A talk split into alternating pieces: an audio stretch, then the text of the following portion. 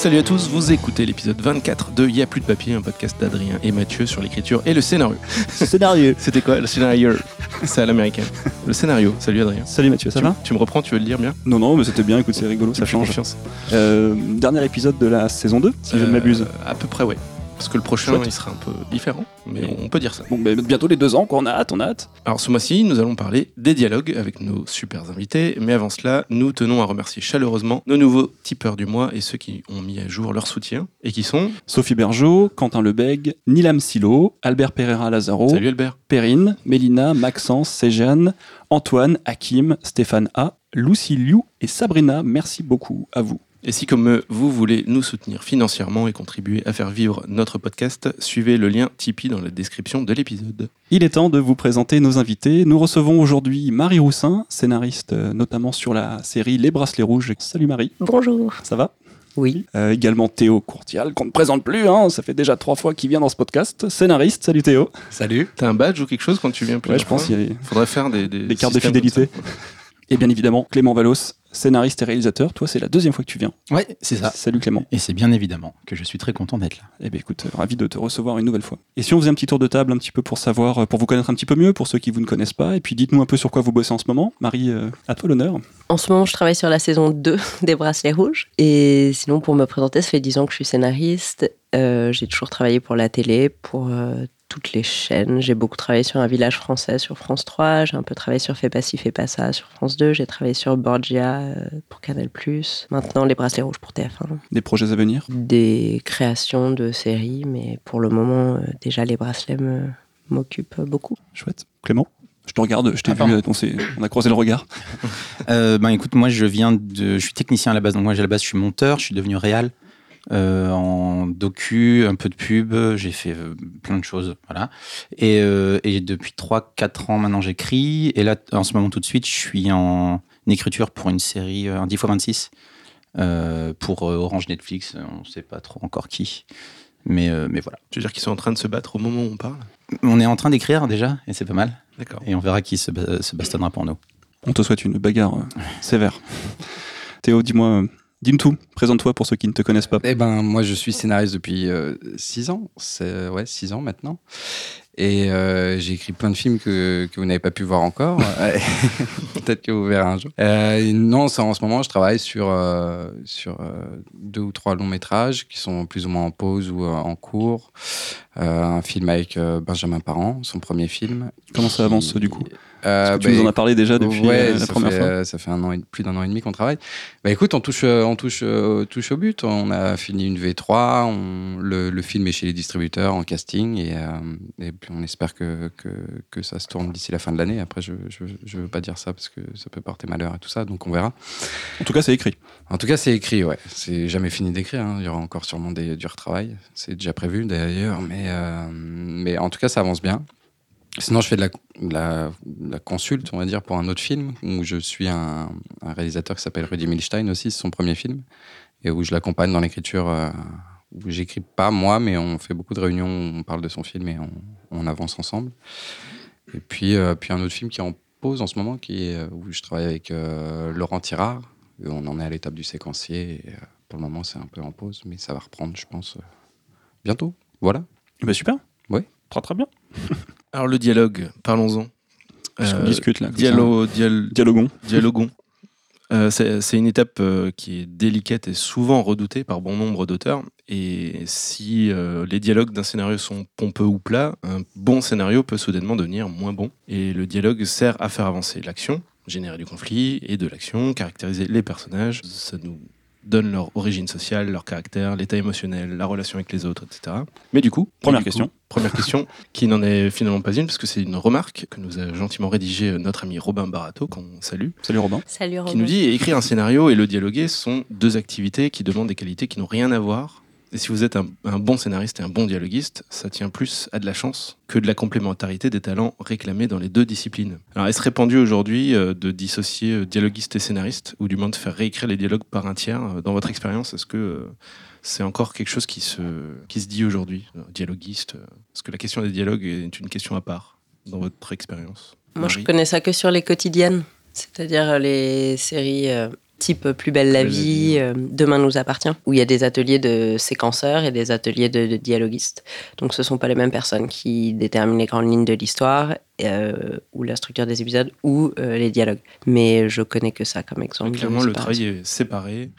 Soit on- si on est bon dialoguiste, on finit euh, dans, à l'écriture des dialogues, et si on est meilleur en structure, on- En fait, on, je crois même qu'on postule de toute façon soit pour l'un, soit pour l'autre. hein. Ouais. Mais, mais c'est c'est un, un cas très particulier d'écriture industrielle euh, de, de séries quotidiennes. Donc, il faut livrer euh, tant d'épisodes par an. C'est Et en dehors de ça, euh, ça, ça c'est un peu perdu, quoi, cette distinction. euh. Bah, je, je pense qu'il y a, il y a déjà, je, je m'avance un peu peut-être, hein, mais euh, je pense qu'il y a déjà beaucoup de gens qui refusent peut-être l'idée de pas être bon dans l'une des deux parties et du coup qui veulent tout assumer. Enfin, c'est aussi pour ça que le travail en groupe est, enfin, je trouve plutôt salvateur dans le sens où moi perso, je sais que je suis meilleur en dialogue qu'en structure.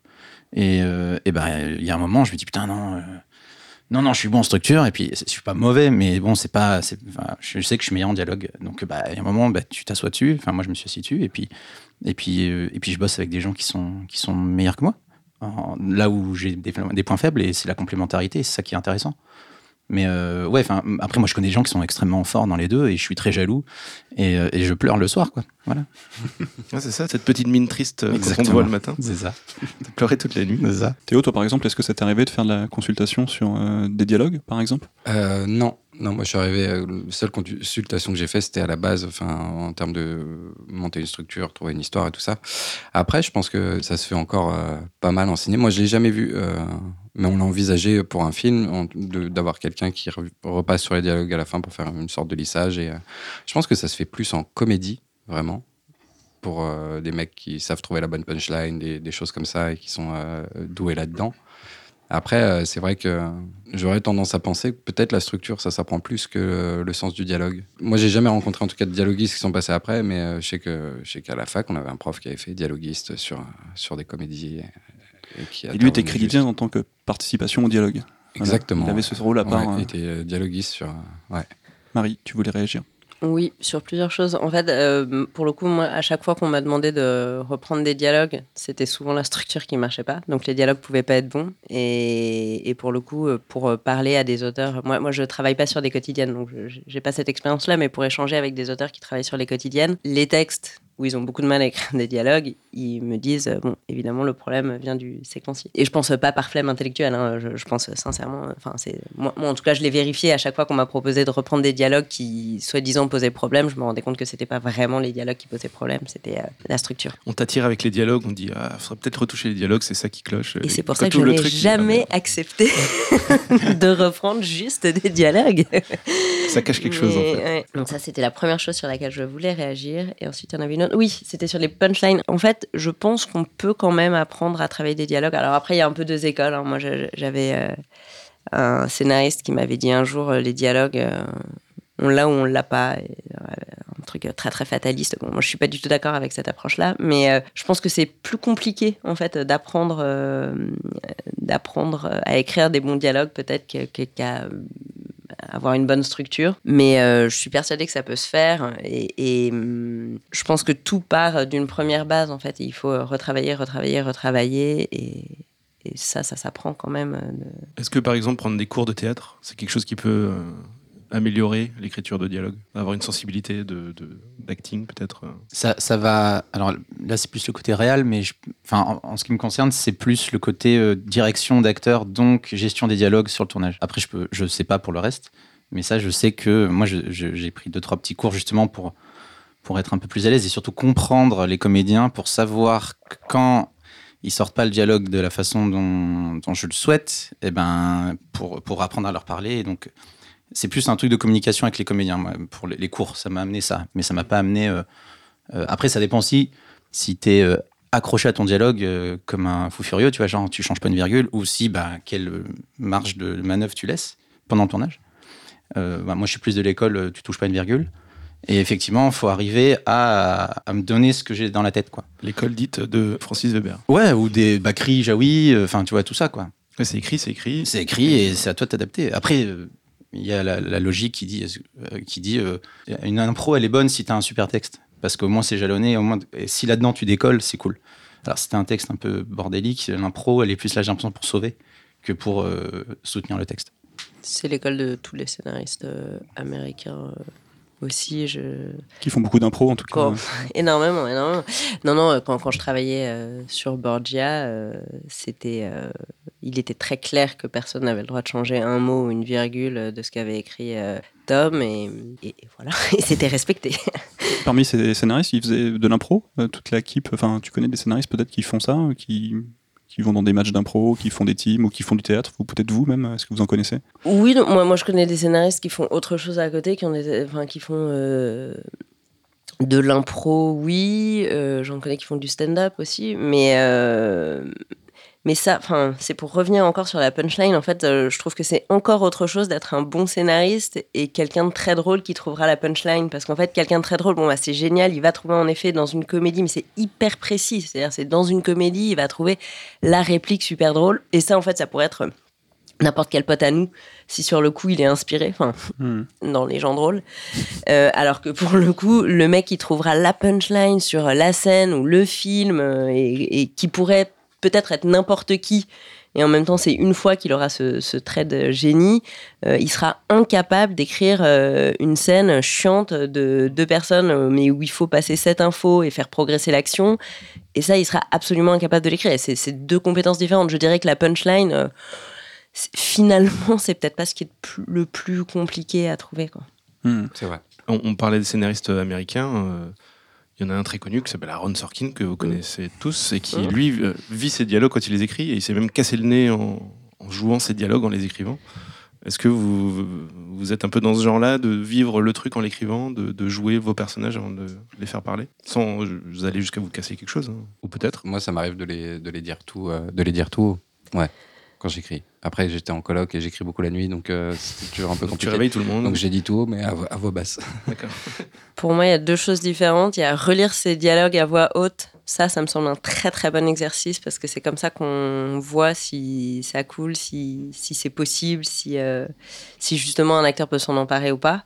Donc ça, ça c'est un, un très bon premier exercice euh, pour relire euh, ses dialogues. Après, écrire des dialogues à partir de ce qu'on dit, ça, ça me semble mais vraiment le, le- le pire, euh, la pire façon de s'y prendre pour écrire des dialogues. C'est-à-dire, bon, bah, alors je m'imagine dans la situation, alors moi je dirais ça, alors. euh, Donc là, a priori, il y a, je dirais, 9 chances sur 10 d'écrire des très très très Pourquoi, mauvais Marie? dialogues. Pourquoi finalement? Parce que tu n'es pas le personnage. Ah, mais c'est la réponse que j'attendais. Mais je le savais, moi, monsieur, je le sais. Non, mais en fait, il n'y a, pas que pour ça, à mon avis. hein. Ah, je veux bien, je veux bien en savoir Alors, plus. première chose, parce qu'on n'est pas le personnage, donc euh, évidemment, euh, les mots, euh, ils seront tous. euh, Enfin, ce ne sera pas forcément le bon lexique et tout ça et tout ça. Et deuxième raison, parce que des bons dialogues, et pour moi, c'est la règle en or des, pour relire ces dialogues et se demander s'ils sont bons et tout ça, c'est que des bons dialogues, c'est surtout pas comme les gens parlent dans la vraie vie. Et c'est un semblant de ça. Donc il faut, quand on les entend, il faut que quand on les entende, on ait l'impression que ces gens-là parlent tout à fait comme nous, et c'est un échange qu'on aurait pu avoir et tout ça. Sauf que absolument pas dans la vraie vie. Je pense que sur votre podcast, vous devez vous marrer aussi. Mais en fait, on se répète, on s'interrompt, euh, on dit, et puis on est quand même dix fois moins brillant que, que des bons dialogues, où, euh, où en fait on met une heure et demie à arriver à ah oui, mais en fait ce que je voulais dire c'était ça. Bon bah là on le dit. Donc en fait, euh, des, des bons dialogues, c'est surtout pas euh, la vraie vie. Moi, je vais faire beaucoup- je pense que je vais faire beaucoup d'analogies musicales euh, pendant ce podcast, donc je, je m'en excuse d'avance. Alors moi, je les, je les joue pas, mais c'est, j'ai fait 10 ans de piano quand j'étais petit, et en fait, je sais que quand tu déchiffres une partage, c'est tin, tin, tin, tin, tin. Donc voilà, et ça, tu le fais tout seul. Et euh, en fait, une fois que j'avais ce truc-là, je me le chantais. Je faisais, euh, quand j'étais à l'é- à l'école, je faisais nan, nan, nan, nan, nan, jusqu'à ce que j'ai le, le timing. Et quand j'écris, je crois que je fais pareil, c'est-à-dire que j'écris mon truc tout seul, enfin, dans ma tête avec mes doigts. Et une fois que j'ai une partie du dialogue, là, je le dis à haute voix. Mais je le dis pas pour savoir si ça match, je le dis pour savoir s'il y a une rythmique, s'il y a une musicalité, si si voilà, si j'ai trouvé les, bons accords, quoi, on va dire. Et une fois que j'ai ça, que j'ai l'instinct de dire, ok, j'ai un truc, là, je bosse. Enfin, je, repasse dessus 30 fois et j'essaie de trouver les bons trucs, les bons mots, les bonnes virgules, les bons euh, points de suspension. Et, euh, et voilà. Mais c'est pas, je me mets pas, euh, je suis pas acteur studio, quoi. Je suis pas le comé- je suis pas un comédien et je suis pas, mon- enfin, je suis moi. Tu vois, mon travail, c'est de faire un bon dialogue, c'est pas d'être le personnage de mon film. quoi. Donc le conseil, euh, faire 10 ans de piano, quoi. Euh, oui, et faites du jazz, c'est cool. Mais je rebondis sur ce que disait euh, Clément. Euh, quand je prenais des cours de, de scénario, euh, un de mes profs m'avait dit, euh, je, de- je devais écrire euh, des épisodes de séries qui existaient déjà, euh, des épisodes euh, bidons hein, pour moi, enfin vraiment comme exercice. Et l'un des conseils du prof, c'était euh, écouter les épisodes qui sont déjà tournés et tout ça, sans regarder les images, juste pour vous familiariser avec la musicalité des voix des comédiens. Enfin, et des personnages en fait. Génial. Euh, ce que dit non mais c'est ce que dit Clément en fait c'est qu'il y a, il y a un, moment où il faut juste s'habituer à la musicalité et on, et on écrira pour ces personnages là des, des bons dialogues. Donc ça c'est possible quand on arrive sur euh, pour écrire sur une série euh, sur une saison 2 ou 3 ou 4 on a beaucoup beaucoup d'épisodes à écouter et c'est c'est super. Quand on est en création de série c'est autre chose. Il il faut qu'on crée nous-mêmes la musicalité de nos personnages. Du coup, écouter des dialogues d'autres séries, ça peut aider, peut-être, Marie? Sans doute euh, oui Ouais, je dans, le même, dans le même ordre d'idée, quoi. ouais. Ouais. Alors, moi, pour faire mon gros geek, je- j'ai plusieurs séquences de films ou de séries que j'ai en MP3 sur mon téléphone Waouh. et que j'écoute euh, juste pour écouter, en fait. C'est-à-dire que j'écoute même plus le. le- J'ai l'intro de Social Network, par exemple, les, les fameuses 5 minutes de dialogue qui sont juste euh, ouf. Et, j'écoute même pas le- le- le- les textes, en fait. J'ai juste. C'est c'est la fluidité, c'est le rythme, c'est les. Enfin, moi, je crois beaucoup euh, à l'habillage sonore qui sont autour des dialogues aussi, euh, qui participent à la rythmique. Et, euh, et juste, ça tourne. Et c'est trop bien. Théo, toi, tu te fais aussi des MP3 euh, Non, je, je, dialogue. fais, je, je fais pas ça. je fais pas ça. Surtout qu'en en plus en anglais et en français, je trouve qu'il y y, a une grosse différence de, de, de rythme. Oui. Euh, en, ang- en anglais, il y a un truc qui coule vachement plus, qui est vachement plus rythmé et qui forcément donne plus de classe, j'ai l'impression, à tes dialogues. Ne serait-ce qu'une voix off en anglais et une voix off française, c'est carrément autre chose. Quoi. En français, c'est très compliqué à faire. En anglais, pourtant, euh, même les plus nazes ont quand même un peu de classe. Quoi. La langue sauf. C'est vrai que ça, Oui, mais alors attends, c'est intéressant parce que tu dis ça, mais quand euh, à l'époque, n'est-ce pas, où nous regardions encore des films en VF, comme des gros losers, n'est-ce pas euh, Est-ce que tu les trouves mauvaises euh, quand elles sont doublées et traduites en français, les, les voix off écrites un- en ouais, anglais C'est intéressant, il faudrait que je ou- réécoute euh, des, euh, des films euh, en. Parce que j'ai pas le souvenir, je t'avoue, sur des VF de, de voix off. Et euh, j'ai pas le souvenir de ce que ça donnait. Non, mais c'est super intéressant parce que je, je trouve que l'anglais est une langue euh, vraiment magique pour le scénario. Mm. Mais, mais moi, moi, je le résumerais, hein, c'est juste qu'ils utilisent moins de mots que nous. Et donc, euh, ah là, tout de Ouais, suite, plus c'est plus. euh, c'est plus c'est énervant, c'est plus génial, c'est plus impactant et tout ça. Mais quand même, je pense qu'il y a des voix off qui, euh, traduites en français, euh, sont, sont- semblent bien. Enfin, je, je, je pense pas que ça puisse être euh, jusqu'à dire qu'on peut pas écrire de. Non, je pense qu'une mauvaise voix off en français sera très mauvaise. Une mauvaise voix off en anglais Ouais, sera- passera, passera quand même toujours. la langue. Pour un français. parce que- Parce Pour que un pour un français, Ouais, anglais, c'est sûr, voilà, c'est sûr. ça en fait. Bah, C'est- sûr. un anglais, la voix. c'est- c'est notre- Voilà. je parle de mon point de vue. Oui, bien sûr. Je suis pas, euh, enfin, j'ai pas vécu très longtemps. euh, je comprends l'anglais, mais euh, c'est comme Tarantino qui fait jouer des Français et qui voit pas qu'ils jouent mal. Ça, c'est, euh, Eh oui, oui. ça, ce sera le. le- C'est autre le même chose. c'est problème. autre chose, Ouais. voilà. Donc non, je, je vois pas le, le défaut, mais parce que l'anglais aussi c'est plus rythmé, c'est plus musical, et euh, forcément. euh, Alors, si on vous a réunis tous les trois, c'est que vous écrivez de bons dialogues. Euh, la question qu'on a envie de vous poser, c'est euh, quand écrivez-vous les dialogues?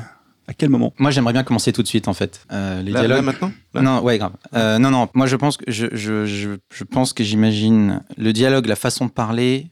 Pour moi, c'est c'est vraiment un, un élément euh, ultra important dans la caractérisation du perso. C'est pour ça que j'en ai besoin assez vite. J'ai besoin assez vite de- d'y aller pour pour apprendre qui est mon perso. Et euh, Toi, ça passe par le dialogue, en fait. ça passe pas que par le dialogue, mais j'ai besoin, en gros, de savoir comment parler pour savoir comment il ou elle va passer les infos, comment il va se comporter, parce que c'est pas que parler. C'est, on est dans l'audiovisuel, il y a le visuel, et quand un perso parle, il y a le corps. Et euh, tu peux faire aussi passer plein de trucs contradictoires. euh, Il dit quelque chose, mais il exprime autre chose. Enfin bref, donc voilà, moi c'est quelque chose que j'aime bien faire assez tôt. Et des fois, je le fais juste pour moi, pour dire ok, ça va être un peu dans ce, ce jeu- pour avoir la rythmique, pour tout ça. T'as une idée, tu te dis je vais essayer vite faire un dialogue pour voir, pour tester Ouais. ce personnage. Ouais. Et puis après, faut pas se mentir, c'est que j'ai mes, j'ai mes archétypes que j'aime et j'ai une façon d'écrire les dialogues que j'aime. Et c'est vrai que c'est, j'y reviens souvent. Je me bats. Ça t'apporte des idées, du coup, sur euh, Ça m'a. peut-être même l'histoire ça... Non, non, non, non. Non. Euh, L'histoire, j'ai un début, un milieu, une fin généralement. Puis après, le travail, c'est d'emplir euh, tout ce qui est au milieu. Mais ça m'amène des situations et ça m'amène une rythmique générale qui sera sur tout l'en- l'ensemble de l'épisode ou du film. Quand tu dis, t'as as des archétypes, Clément, c'est quoi C'est des archétypes De de, perso personnages Ouais. Et, euh, et parce que bah, je les maîtrise mieux ou que, que d'autres. Et puis que. T'as un exemple comme ça Ça, c'est peut-être intriguant. Oui, moi j'aime bien les, les gens, euh, j'aime bien les persos qui, qui enferment tout à l'intérieur et qui s'expriment avec très peu de phrases, des mots très secs et qui à un moment explosent. Et là, on est dans une- un vomi de, de, de, de- de mots qui, qui est que- qui est pas contrôlé et qui, qui, qui casse tout. Et, euh, et j'aime bien évidemment, enfin vu que moi je suis beaucoup dans les ping-pong de dialogue, j'aime beaucoup la vitesse ultra rapide. Bah, il faut que c'est des persos, il faut qu'ils soient opposés pour que ça, pour que ça envoie quoi. Bref. Hmm. Mais là, par exemple, euh, sur la série que je prépare, j'ai bossé deux ans en prépa euh, parce que je me documente beaucoup. J'ai rencontré des gens qui sont par rapport au sujet, blabla. Et à un moment, au bout de deux ans, j'ai fait putain, j'en peux plus. Euh, Faut que je fasse, euh, faut que j'écrive quoi, un dialogué. Et j'ai écrit un- le premier épisode et j'ai été signé là-dessus en fait. J'ai pas été signé sur les deux ans, j'ai pas été signé sur mes fiches perso, sur euh, rien. Euh, Ils ont lu, ils ont fait ok, cool, viens. Donc euh, j'ai fait euh, putain, j'aurais dû faire ça il y a deux ans. et en même temps, c'est parce que j'ai fait tout ce travail de Bah voilà, ça, et de ouais. machin que bah, je me suis nourri et que, et que ça a envoyé. Mais je me suis éclaté quoi, c'était trop bien. On va y revenir hein, sur Ouais. la préparation euh, du dialogue. Mais ça m'intéressait de savoir un petit peu quand, euh, voilà, chacun. Marie, dis-nous. Moi, du coup, c'est quand la chaîne euh, dit passer au dialogue. Euh, non, je, je- je pense qu'il faudrait que ce soit. euh, Enfin, pour les séries, il faudrait qu'on arrive euh, très vite à un pilote dialogué. Après, ce que je dis. Quand je dis très vite, en réalité, c'est. dans la discussion avec la chaîne, je pense qu'il faudrait que ça arrive très vite.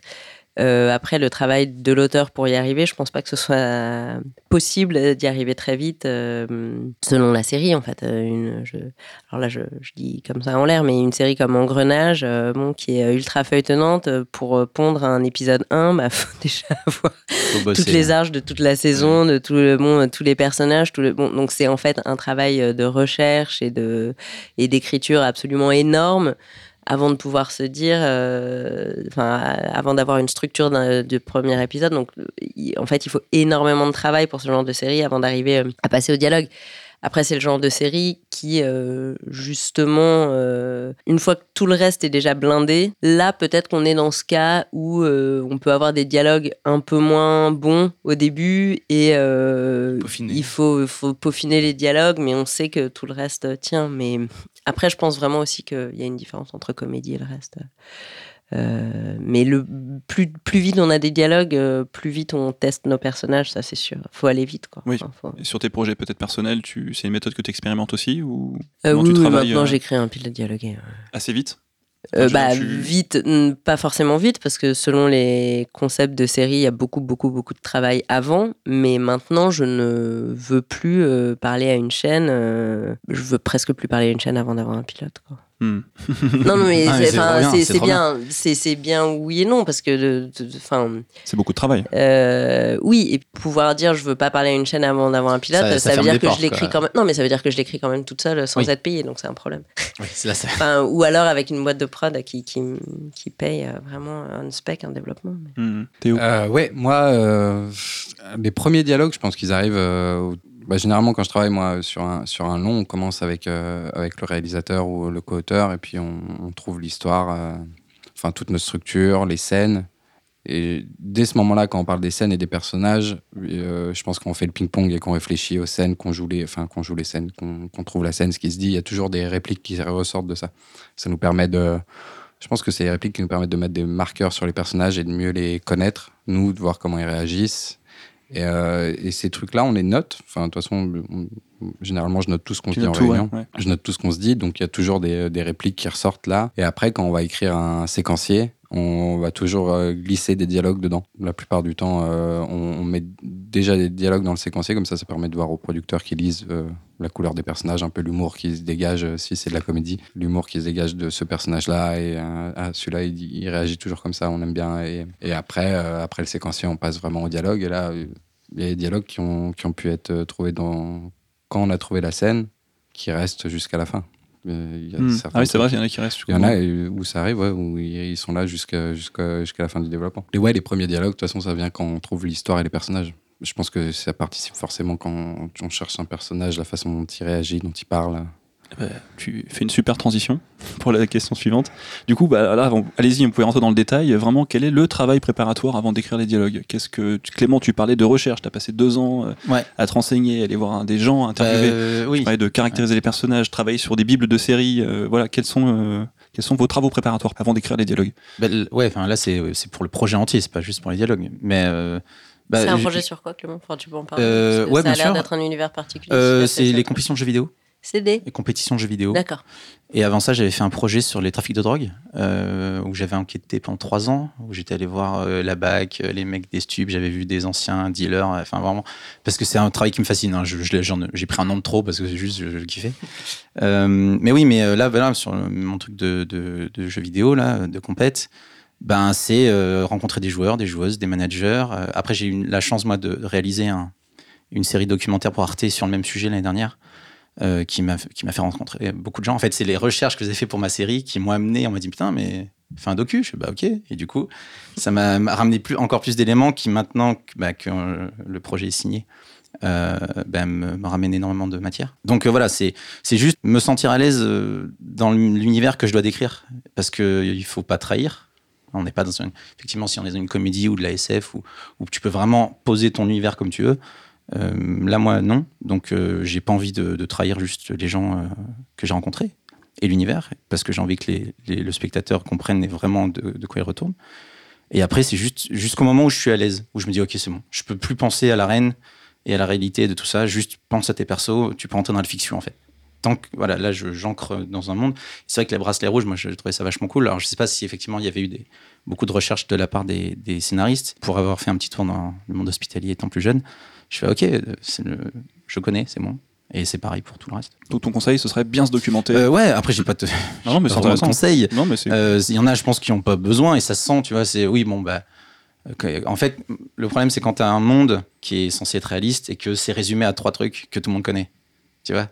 Et alors soit c'est pour aller plus vite, soit c'est parce que ben la personne qui a écrit euh, se limite à ça et c'est pas grave. hein. Juste, moi j'aime bien rajouter plein de petits détails qui font que ouais, c'est bon. Tu vois, euh, urgence, euh, les mecs ils savaient quoi. Tu vois, et, et euh, engrenage, euh, tu sens qu'il y a du consulting parce que les mecs, euh, c'est putain, c'est- ça j'aime bien. Voilà, sans qu'il y ait du taf derrière. Non, mais c'est vrai, en termes de recherche, tout dépend du sujet que tu traites et à quel point il est éloigné de toi, hein, au final. C'est moi j'ai écrit un film qui se passe en Afrique. Je suis parti là-bas du coup parce que forcément leur façon de parler n'est pas la même que, que nous. On n'est pas encore dialogué donc on n'est pas rentré dans cette phase-là. C'est une phase qui, je dirais pas qui m'inquiète, mais en tout cas là là pour le coup je pense que après forcément on va prendre quelqu'un euh, ou j'espère en tout cas qu'on prendra quelqu'un qui passe derrière nous au dialogue et euh, c'est pas un truc que tu. Moi, je suis parti huit jours. Pas, tu, tu maîtrises pas une façon de parler en, huit jours, quoi. Donc, tout dépend. Après, euh, à quel moment, euh, comme le disait Marie tout à l'heure, au final, nous, on écrit les dialogues après un séquencier. Donc, déjà, t'as t'as plus rien à penser au niveau de l'histoire et de la structure et des événements qui vont se passer. Et tu te concentres juste sur les informations qui doivent passer euh, par le dialogue. Bon, après, moins il y en a, mieux c'est euh, qui passe par le dialogue et, euh, et plus. euh, et euh, si tu as bien fait ton boulot au séquencier, t'as pas vraiment à te rattraper au dialogue et du coup, tu es plus à l'aise et euh, plus confortable pour te concentrer juste sur des, euh, des bons dialogues, euh, mais qui soient pas trop explicatifs, quoi, par exemple, ou euh, qui servent juste au, au personnage, à l'histoire, qui soient juste euh, touchants. Donc un bon séquencier avant, tout, voilà, une bonne, une bonne structure bien prête. euh, Ouais, ça, Voilà, oui, ouais, c'est la base, ouais. ouais. Marie, tu as un avis sur la question? Oui, le même. Le même. le Non, mais séquencier, non, mais le séquencier, enfin, c'est-à-dire que tout le travail de recherche dont, dont parle Clément, je pense que c'est essentiel, euh, mais pas seulement pour les dialogues, en fait. C'est que, enfin, surtout là, là, c'est des univers très particuliers dont tu parles, mais euh, euh, si on, si je devais écrire euh, des, une série sur euh, donc euh, des bobos trentenaires parisiens, donc euh, moi, donc des gens qui parlent comme moi, qui sont comme moi et tout ça, je pourrais écrire de très mauvais dialogues comme de très bons dialogues, et, et pour le coup, ça dépendrait certainement pas d'un travail de recherche que Est-ce que tu irais jusqu'à enregistrer des bobos parisiens dans des cafés pour retrouver le phrasé ou pas? Mais non, non, mais je- justement, je pense qu'en fait, là, à ce moment-là, ça dépend avant tout de, des séquenciers, de la structure, de l'enjeu de la scène, de la structure, de la progression du dialogue, et vraiment que de ça. Enfin, c'est pas, euh, c'est pas juste lexical, justement, écrire des bons dialogues. C'est pas juste euh, avoir le. le- le- Enfin, évidemment qu'il faut, il, il faut que les mots collent au personnage, mais une fois que les mots peuvent coller au personnage, on peut encore écrire de très mauvais dialogues. Quoi. Donc, le, le travail, il se fait. euh, Enfin, pour moi, c'est beaucoup, beaucoup de la relecture et de la correction, correction, correction, correction. C'est ça, si tu fais un dialogue, si tu fais une dispute, c'est pas parce qu'il crie fort que ta dispute sera forte, c'est parce que le contexte fait que t'arrives à un moment entre deux personnages où, euh, Hmm. où ça. Oui, il y a une tension, quoi. Voilà. Alors, la, la façon de parler des personnages, ça dépend aussi de leur caractérisation. Est-ce que vous avez des, des- des petits trucs pour bien caractériser un personnage et pour bien le faire parler après? Tu parlais du personnage qui intériorise tout, Clément. C'était une caractérisation. Je- ce que je disais tout à l'heure, c'est juste que moi j'utilise beaucoup le langage pour caractériser. Donc toi, ça passe d'abord par le langage. Pas d'abord, j'ai dit beaucoup. C'est pas la même chose. hein. Pas d'abord. Euh, non, parce que les actions, euh, c'est ce qu'on dit, tu vois, euh, il faut en dire le moins possible. Mais euh, après, suivant les persos et l'histoire et tout, je suis pas forcément d'accord. Mais c'est vrai qu'en fait, c'est plus la réaction verbale d'un perso à une- un événement, moi, me raconte beaucoup de choses, tu vois. Et ça, j'aime bien. J'aime bien quand euh, il se passe un truc, toi, spectateur, on te montre quelque chose, tu as une réaction. Et le perso que tu vois, il a un truc, il sort quelque chose qui est complètement dingue. Et Voilà qui raconte quelque chose et sur qui lui. raconte quelque chose sur lui. Et, et du coup, là, ça va plus vite que de le. Ça peut aller plus vite que de le montrer faire quelque chose. Rentrer chez lui, j'en sais rien, tu vois, mais ça peut être aussi un petit geste. euh, voilà. Et c'est en ça où. où je parlais de ça tout à l'heure, hein, mais euh, après, je. J'aime bien tout le reste. Hein. Il y a pas, c'est pas que le dialogue. Là, c'est juste c'est le sujet de la journée. À quel point c'est important en fait de bien caractériser son personnage pour vous euh, en amont? Très. c'est essentiel de caractériser les personnages pour tout, de toute façon. Donc, euh, voilà. je, je- je pense qu'en fait, le, le danger, il serait presque pour le coup. Je vais ouais. me faire l'avocat du diable. Du coup, euh, pour des dialogues, il faut pas non plus euh, en faire trop. Si, si, on, si, euh, si on veut que son langage euh, apparaisse différent, il faut faire attention aussi. euh, Peut-être qu'il suffit, je ne sais pas s'il a un tic verbal ou s'il a vraiment, si c'est une fois par scène, c'est largement suffisant en fait. Il y a l'autre travers qui consisterait à ah puisque lui c'est sa caractérisation, eh bien dès qu'il va parler, il va parler comme ça et puis en fait ça, là on sort du, truc. Voilà. Donc un mauvais travail de caractérisation, ça peut engendrer de mauvais dialogues aussi. Ah bah oui oui. Enfin, même tout un, de toute même façon. un bon Un travail. bon de- travail, Ouais, oui, c'est ouais. ça. C'est-à-dire, si c'est un personnage que t'aimes bien, qui est très drôle et tout ça, t'auras tendance à, le- à le faire beaucoup parler, alors qu'il n'a pas besoin. Et, euh, mais c'est tellement plaisant de le faire parce que c'est drôle et, euh, et que t'as beaucoup de matière et que et ça va plaire hein, forcément, mais ça dessert ton histoire parce qu'au final, Ouais. tu tu t'attaches pas à ce qui est vraiment. euh, Est-ce qu'une mauvaise caractérisation peut entraîner de bons dialogues? Question hybride. euh, mais je, On les a perdus. je, je- Ouais, sais pas si ça peut marcher ça du coup, parce que s'il a des bons dialogues, c'est que Euh, sera, tu vas. Bon. Ou alors ça, le personnage, les dialogues correspondent pas à ton personnage. Je sais pas. J'ai du mal à, me le figurer. C'était une, C'est une question piège. hein. Voilà. Mais tu Ouais. peux avoir des dialogues bien et un perso pourri. Ouais, c'est- je- tu vois, je pense. Oui. Alors oui. Ça dépend. Si un dialogue bon, c'est des punchlines, tous les nanars de l'univers sont des, c'est c'est des super parce que les persos sont tout nazes et t'as des, des super dialogues géniaux, mais c'est parce que c'est complètement con. Mais euh, voilà. Mais je pense que c'est là où une différence entre eux, quand on est au début, dialoguiste. Je pense qu'un bon dialoguiste, il peut reprendre n'importe quoi et te faire des punchlines et ça marche toujours très bien. Tu vois, enfin un dialoguiste, un punchliner plutôt. Mais bref, voilà. Comment vous faites pour donner à chacun de vos personnages une façon de parler qui lui est propre euh, dans vos projets respectifs? Comment vous travaillez ça vraiment dans le dans l'écriture? Bon, Déjà, je me méfierais parce que ça me semble très systématique. Là, ce qu'il dit, ils n'ont pas forcément tous chacun une, une façon de parler. Enfin, quand on se regarde les uns les autres, euh, quand on est une bande de potes, ok, il y en aura peut-être un qui aura un tic verbal ou l'autre qui aura un accent du sud-ouest euh, ou un qui sera euh, économe en mots et l'autre un vrai moulin à parole, ok. Mais après, on n'a pas tous des façons tellement différentes de parler. Je, pense à des séries euh, euh, qui, qui sont superbes. Tout le monde n'est pas. euh, faut, faut, faut pas non plus exagérer. Enfin, je pense que ce serait dangereux de croire que en une scène, on est capable de, de vraiment caractériser des personnages à leur façon de parler, tous différemment. Enfin, il y en a aussi qui parlent de la même façon, parce que quand on a une éducation à peu près similaire ou un niveau d'éducation à peu près similaire, qu'on vient socialement à peu près du même endroit et qu'on travaille, euh, je veux dire, un cabinet d'avocats, bon, il n'y a pas de raison que deux avocats, il peut y en avoir un plus bavard que l'autre, un plus, Hmm. Un plus grossier que l'autre. Enfin, après, on peut s'amuser, mais euh, bon, s'il y a dix avocats, euh, je pense pas qu'on trouve euh, dix façons euh, complètement différentes euh, de parler, de, de- de- Mais C'est plus les tempéraments qui vont changer Oui, c'est entre, ça, les, ouais. entre les personnages. Est-ce que par exemple un personnage maniaque s'exprime de la même manière qu'un personnage euh, Bordélique. bordélique par exemple? Bah, ça dépend des Ça personnages dépend, ouais. maniaques et Mm. bordéliques. Est-ce que dans leur façon de parler on pourrait entendre le côté maniaque de l'un et le côté bordélique de l'autre C'est une Bah, question vraiment comme ça. hein. Je- Ouais, mais ça, tu vois, euh, techniquement, c'est vraiment typiquement, euh, je reviens à la réal, ça, c'est euh, en un plan, c'est plus mieux expliqué qu'en un dialogue. Tu vois, le mec, sa cuisine, elle est parfaite, euh, il vient, il enlève la seule poussière du, du, du- du plan de travail. L'autre, euh, sa chambre, elle est toute pourrie et dégueulasse, il vit dans les ordures. Bon, ben voilà.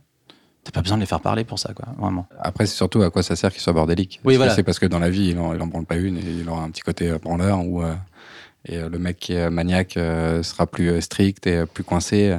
Ça dépend de qui il est. Parce que tu peux être bordélique et pas forcément un gros branleur. Absolument. Tout est dans la nuance. En parlant des émotions, comment faire passer l'émotion finalement, l'état émotionnel du personnage? Sans qu'il le dise lui-même. Voilà, euh, je, je suis angoissé parce que voilà, non, c'est pas ça. C'est on va comprendre qu'il est angoissé dans sa façon de parler. Est-ce que c'est quelque chose qui vous parle à vous cette cette façon de, de, de transmettre l'état émotionnel du personnage? Par le sous-texte peut-être?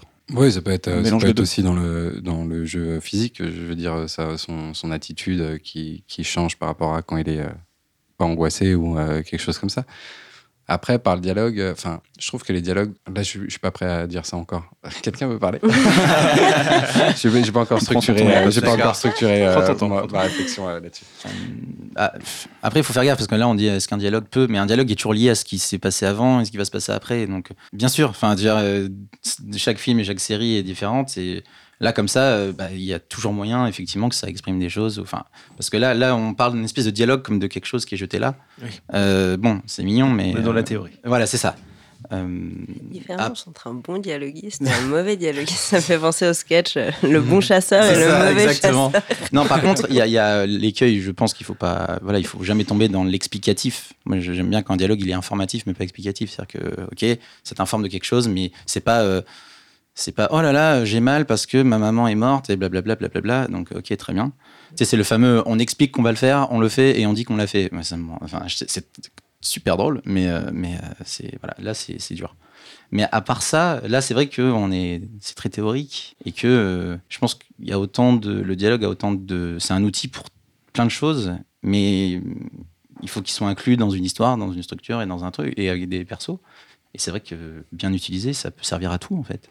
Et l'état émotionnel, euh, ouais, mais comment le perso a été défini avant, comment il l'est maintenant, euh, quand avec ce qu'on t'a montré, tu sais s'il y a du sous-texte ou pas, tu sais s'il est premier degré ou pas, et voilà, et c'est ça qui construit la chose et qui fait que tu peux faire passer des choses. Après, c'est c'est de la théorie, quoi. Hmm. Mais si, c'était le moment justement de le dire, hein, c'est bien. Voilà. tu es prêt à le dire ou pas alors Théo, Théo c'est Je me rappelle plus. L'état émotionnel. Non, euh, je pense que c'est. Je suis à, je suis à côté de la, de la- de la question parce que je, je, je réfléchissais à. Là, tu parles de moments de grande tension dans un film où, euh, où j'imagine que c'est assez dramatique, où les gens, les gens ont des choses à se dire. Moi, j'étais parti là-dessus dans ma tête, et c'était pas forcément ça le sens de la question. Parce que c'est vrai qu'au final, l'état émotionnel, tu le sais, quand tu vois un personnage a vécu ça, tout ça, tu, sais que si tu le connais, en tout cas, si tu as bien fait ton boulot et que tu le connais bien, le personnage, tu sais dans quel état il est. Ton dialogue, en fait, euh, le problème à ce moment-là, c'est que ton dialogue doit être juste dans des moments. euh, Moi, c'est un des trucs que je trouve le plus difficile à faire. Peut-être parce que je suis plus à l'aise en comédie et tout ça, mais dans un moment euh, dramatique ou un moment où deux personnages euh, ont des choses, euh, on va dire entre guillemets, graves à se dire, c'est toujours compliqué d'être juste et c'est très facile de de pas le traiter. Si je prends l'exemple, peut-être je me ferai des ennemis en disant ça, des petits mouchoirs. À chaque fois que les gens ont des, ont des trucs durs à se dire, il y a de la musique et on les entend pas. Tout le temps. Et on les filme de dehors.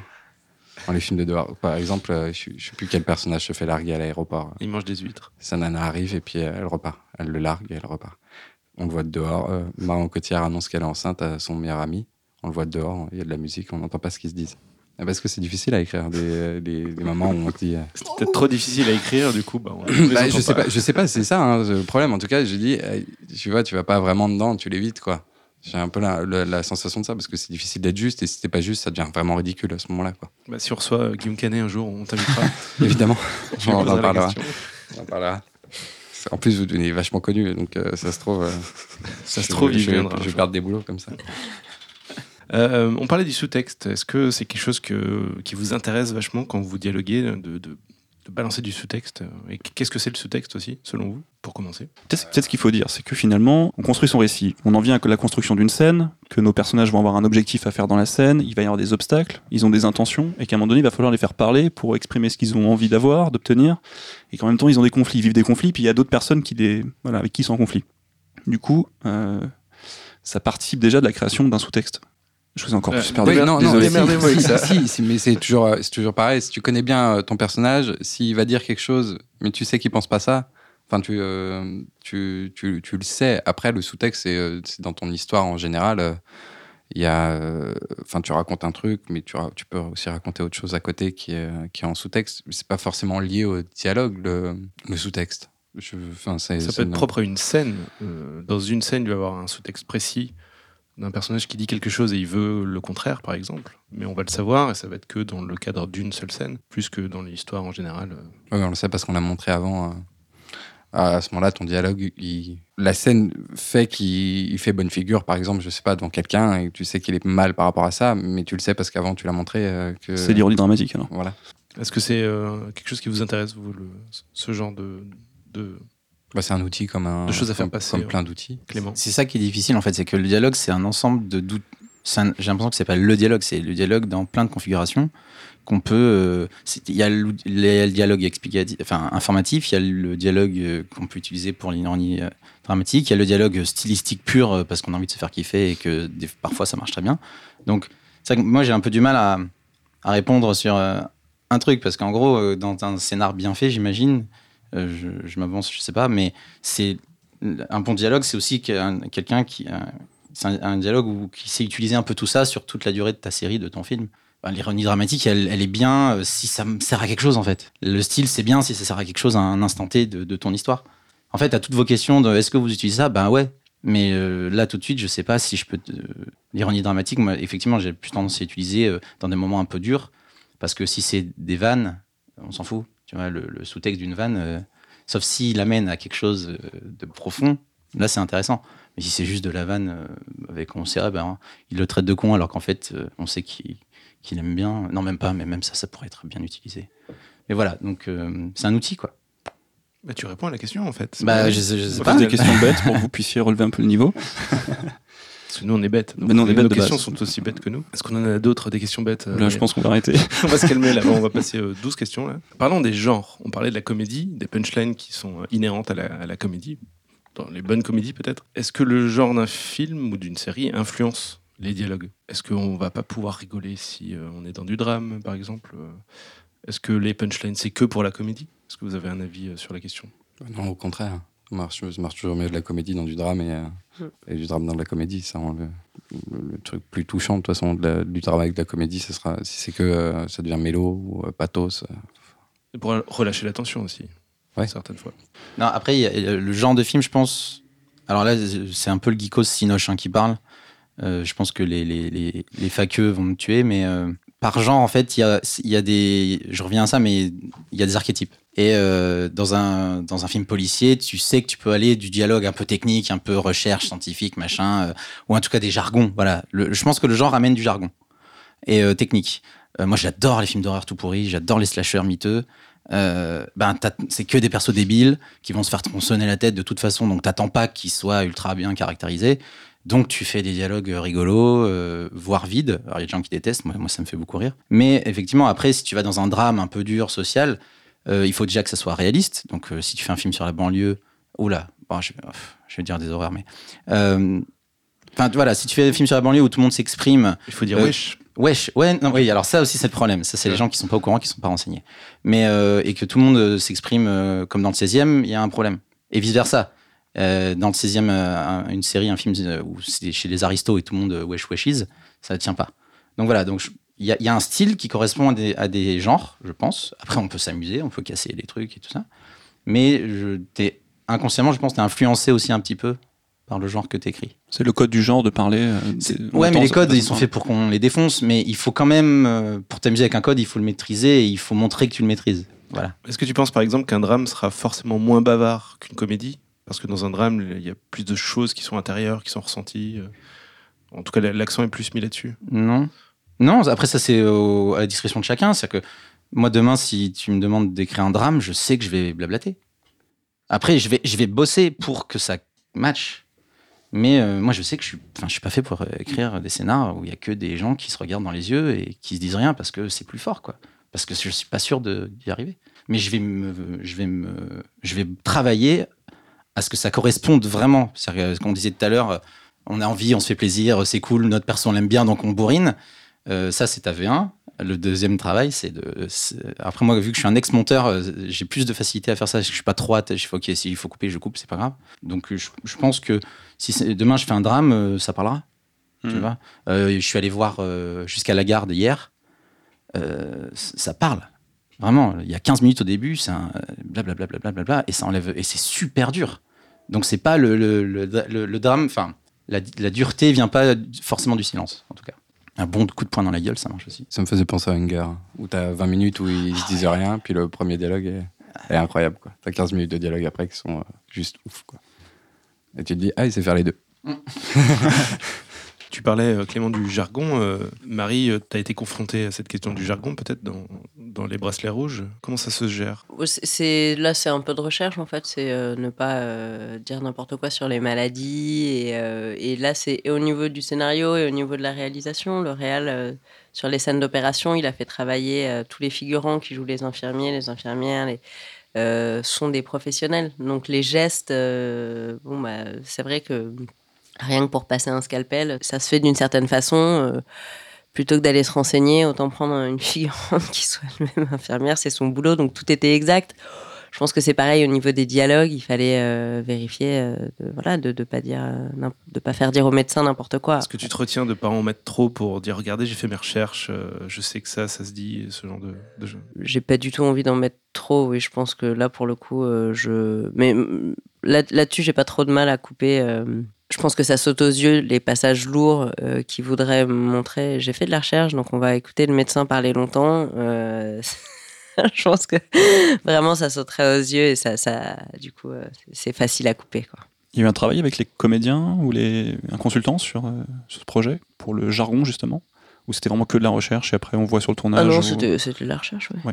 T'es allé dans l'hôpital par exemple Comment Tu peux nous raconter un Non, petit peu euh, moi je me suis pas déplacée. C'était, euh, j'ai lu beaucoup de blogs euh, d'en- d'enfants euh, malades, puisque maintenant, Ouais. voilà, et c'était, c'est, surtout là que j'ai utilisé l'adaptation. En fait, c'est que j'ai repris en partie, en partie les maladies qui étaient dans la série originale.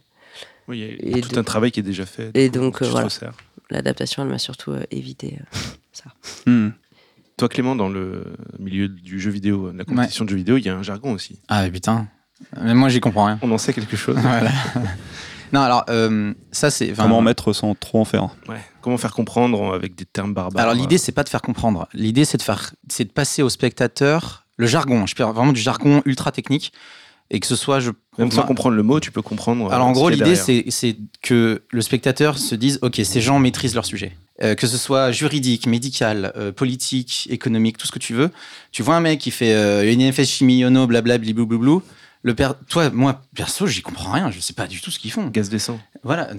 Tu vois? Mais en même temps, je me dis, OK, je suis dans un monde où c'est les patrons et ils maîtrisent leur truc. Et en fait, c'est une façon, je pense, très rapide et très efficace de présenter des persos qui maîtrisent leur univers. Et après, tu dis, OK. Et du coup, je suis à l'aise. Parce que même si je comprends rien, le concept, enfin, l'idée, la série, c'est pas ça. On s'en fout du jargon. La, série, ça va être les persos, le- les enjeux, blablabla. Mais le, jargon, il est là juste pour, pour te dire que tu es dans un endroit technique, mais c'est pas grave, tu comprends rien, mais c'est pas ça le sujet. Et moi, je sais que euh, euh, sur, mon, sur mon projet, parce que c'est histoire de stratégie, il y a des anglicismes de partout, euh, machin, et je sais qu'on va balancer au début, on va bourriner là-dessus. Les gens vont rien comprendre, mais l'idée, c'est qu'à travers ça, on fasse comprendre qu'il y a un enjeu, à savoir une compétition.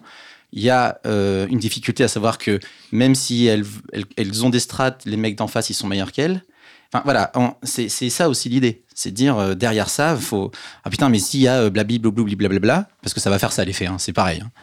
Mais putain, comment on va faire? Et boum. Et, et moi, c'est ça qui m'intéresse, c'est le comment on va faire. C'est juste que, Ouais. un, j'ai fait passer l'idée que c'est compliqué, et deux, j'ai fait passer que elles, elles vont galérer. Et voilà. Et le jargon, il, il sert à ça. Et je crois que c'est Sorkin, bah, justement, j'y reviens, qui disait, euh, je crois que c'est pour euh, Newsroom, ou je sais plus quoi, où le mec disait, bah, en fait, dans cette. il- il- c'est un politicien ou un journaliste. Et il envoie un mail, il dit bah, J'ai envoyé un mail à un gars en disant euh, qui s'y connaît, un super technicien du, du sujet. Et il dit euh, Qu'est-ce que vous diriez dans ce cas-là? Et le mec lui envoie une tirade complètement. Et il dit J'ai fait copier-coller, j'ai foutu dedans. Et il dit J'y comprends rien, mais, Mais ça, ça marche. Voilà. Mm. Ah, Absolument, en fait. Ce qui, de toute façon, euh, la chose essentielle à transmettre, c'est l'enjeu. Donc, euh, enfin, c'est ce que Clément euh, vient de dire. Je pense que on- n'y a pas besoin d'entrer dans des super détails. euh, je veux dire, dans- quand on regarde le film Apollo 13, on comprend qu'ils sont dans la merde, euh, et puis on nous simplifie vachement les choses en nous expliquant euh, attention, si on perd telle partie de la fusée, ce sera pire. Puis euh, il nous raconte une histoire de CO2, je sais pas quoi, ou d'oxygène ou machin. Et puis nous, quand on voit que la partie de la fusée se décrache, on est ah, oh mon dieu Et puis c'est tout. En fait, on n'a pas besoin d'être euh, nous-mêmes des grands physiciens Il ou y a des boutons qui astronautes. ou- clignotent rouge. Très c'est bien, les boutons, c'est bien. voilà en fait faut faut je, je me souviens quand j'avais regardé euh, Friday Night Lights, euh, cette série, je ne sais pas si vous voyez, Ouais. de teen drama bon, sur le football américain. Je, je, je connaissais rien au football américain. Euh, je sais pas ce que c'est qu'un quarterback et, euh, C'est le plus beau. et un je sais pas quoi. Voilà, c'est le plus C'est beau. lui qui court vite. C'est celui qui se tape plus, le, C'est plus de meufs le- dans le lycée. c'est Euh.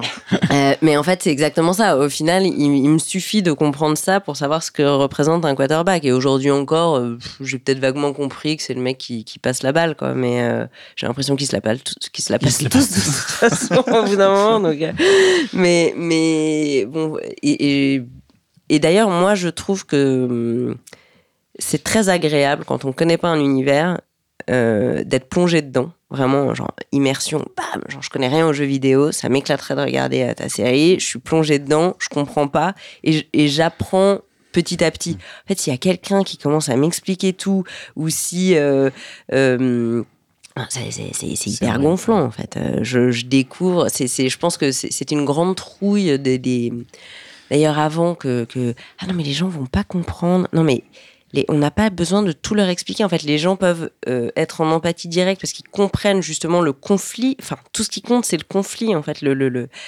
le- ce qui est autour. euh, euh, justement, ce sera, voilà, peut-être que dans 4-5 épisodes, euh, on aura retenu deux trois termes techniques, euh, game over. voilà, oh, celui que je connais. Et, et puis, puis voilà. Théo. Théo, est-ce que tu as eu de du- sage parole. est-ce que Non, t'as eu mais- du jargon dans, dans tes projets? Euh, non, mais c'est marrant aussi. J'ai envoyé un mail à, à- à un médecin pour mon premier film où il fallait que j'inventais une maladie. Et alors, j'avais la maladie, je savais ce que ça faisait, je savais les symptômes, mais je savais pas euh, qu'est-ce que c'était comme maladie. Et j'ai envoyé un mail à un médecin. Je lui ai dit, bah voilà, euh, est-ce qu'il me faudrait comme maladie? Est-ce que tu peux me trouver une, une maladie qui correspond à ça? Qui n'existe pas. hein. Et donc, il, m'a envoyé un- un- une maladie de ce que ça pourrait être, tu vois, avec euh, pourquoi, c'est, pourquoi elle intervient et comment. Et pareil, j'ai fait copier-coller dans le, dans le dialogue du médecin. Et, pour le coup, sur les bracelets, euh, il y a eu, euh, j'ai fait pareil euh, sur euh, un des personnages. J'ai appelé un médecin et je lui ai dit, euh, alors voilà, en fait, il va lui arriver ci et ça. Ça peut être Qu'est-ce que quoi ça peut être, ouais. euh, et Est-ce que- est-ce qu'il y a quelque chose qui peut provoquer exactement ci et ça dans cet ordre-là et machin Est-ce qu'il y a un t- détail là-dedans? Est-ce qu'il y a quelque chose qui collerait sauf un détail? À quel point on peut jouer avec la réalité sur ce détail-là? Est-ce que ça, ça rend, euh, ça annule toute la crédibilité du truc Ou est-ce que c'est bon, on tord un peu le bras à ce détail-là Et puis c'est enfin, c'est ce qu'on a fait. Beaucoup de copier-coller hein, au final. Au final, là, c'est une maladie qui n'existe pas, mais si c'est dit par un médecin avec un jargon de médecin, Ça passe. c'est- les gens y croient. Puis c'est installé dès le début, ok, cette maladie existe. Et tu restes euh, plausible en fait, c'est ça le truc. Ouais. Faut pas, faut pas. Le jargon et, et tout, tout ce dont on parle reste valable si tu restes dans les limites de ton univers. Et c'est pour ça que même si tu inventes des trucs, faut un petit peu.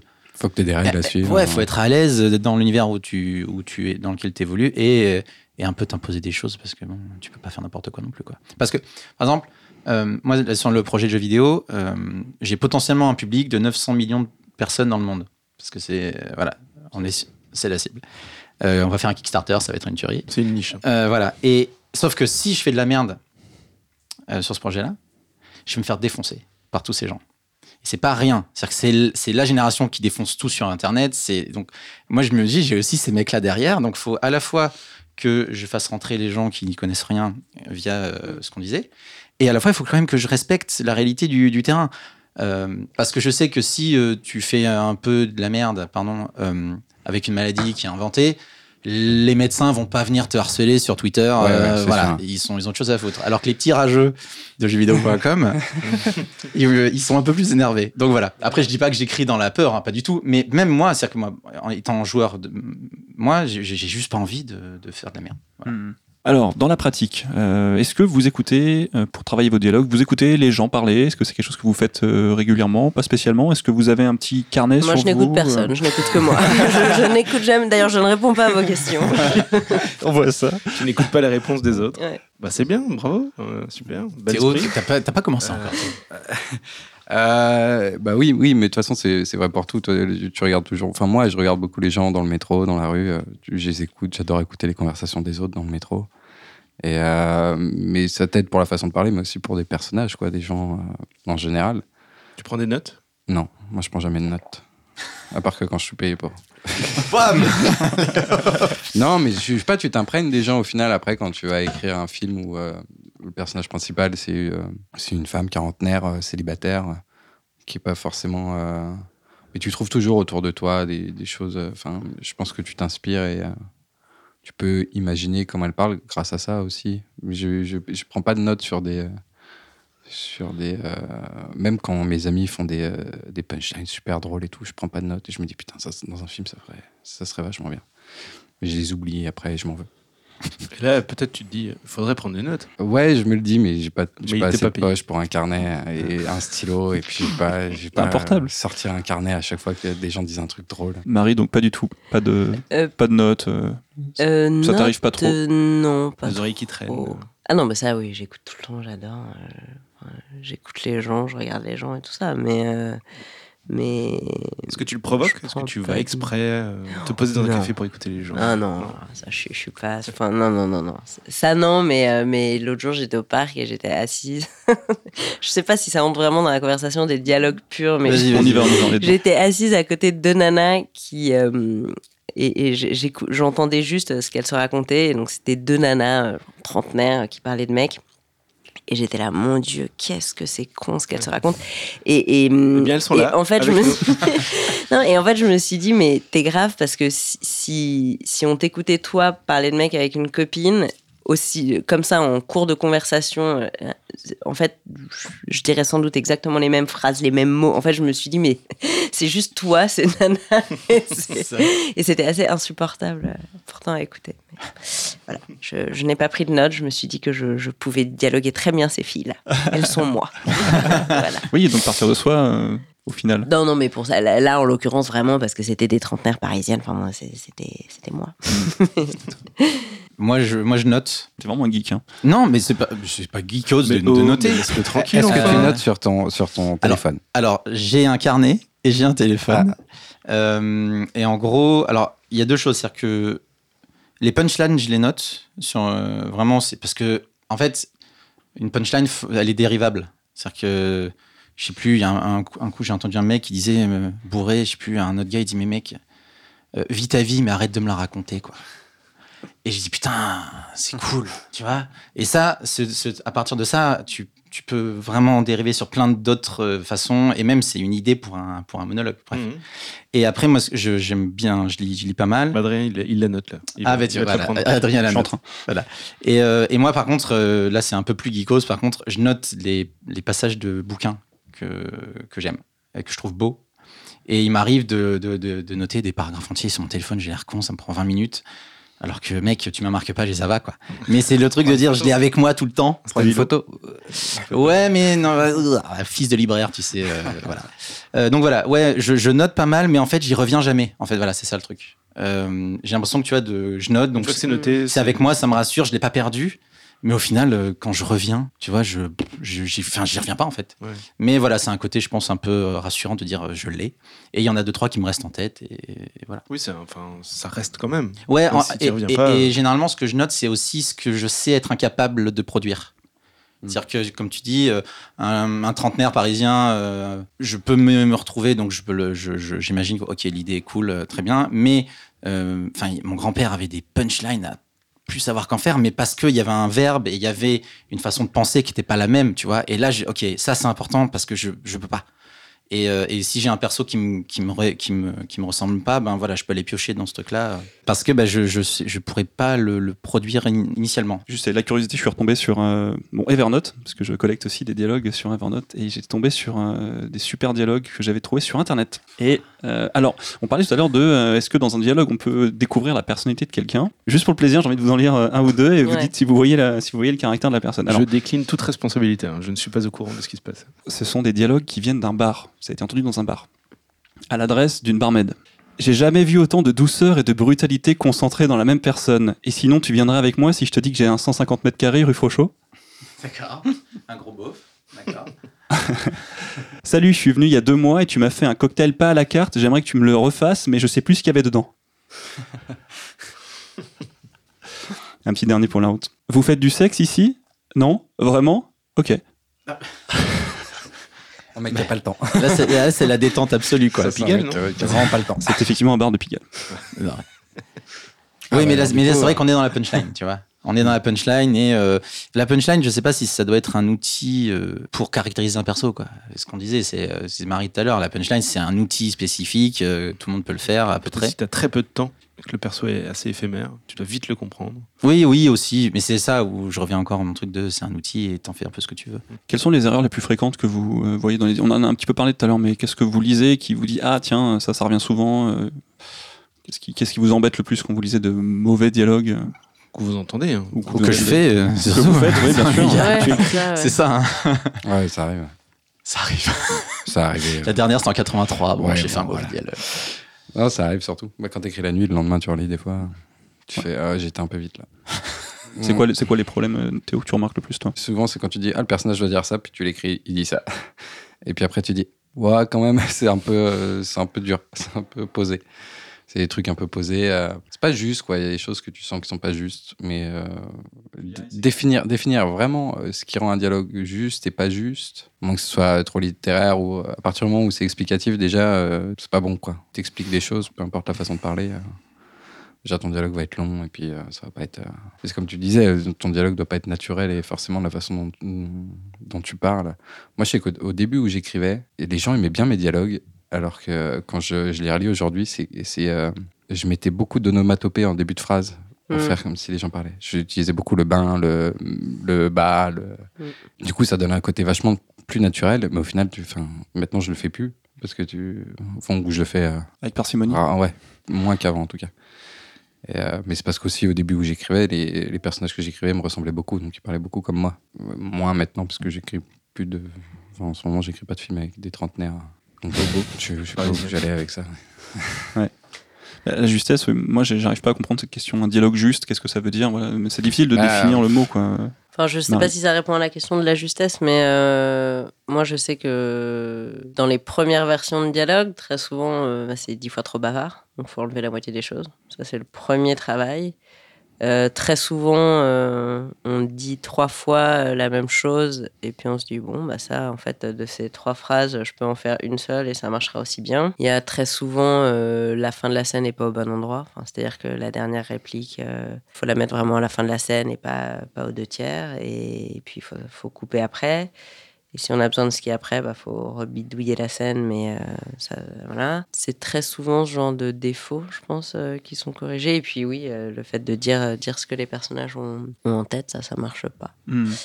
À part si c'est voilà dans un moment très précis, un personnage qui une caractérisation et un moment précis qui fait que le personnage va justement dire exactement tout ce qu'il a en tête au moment où il le pense. Mais sinon, surtout dans l'émotion, évidemment, euh, deux personnes euh, qui, se, je donne toujours cet exemple, mais deux personnes qui se revoient euh, après 20 ans euh, pour la première fois euh, et je sais pas, elles ont vécu une histoire d'amour incroyable il y a 20 ans, elles se sont plus jamais revues depuis, puis ah, elles se revoient. A priori, elles ne se disent pas bonjour, c'est incroyable de se revoir, tant d'émotions et de souvenirs qui rejaillissent.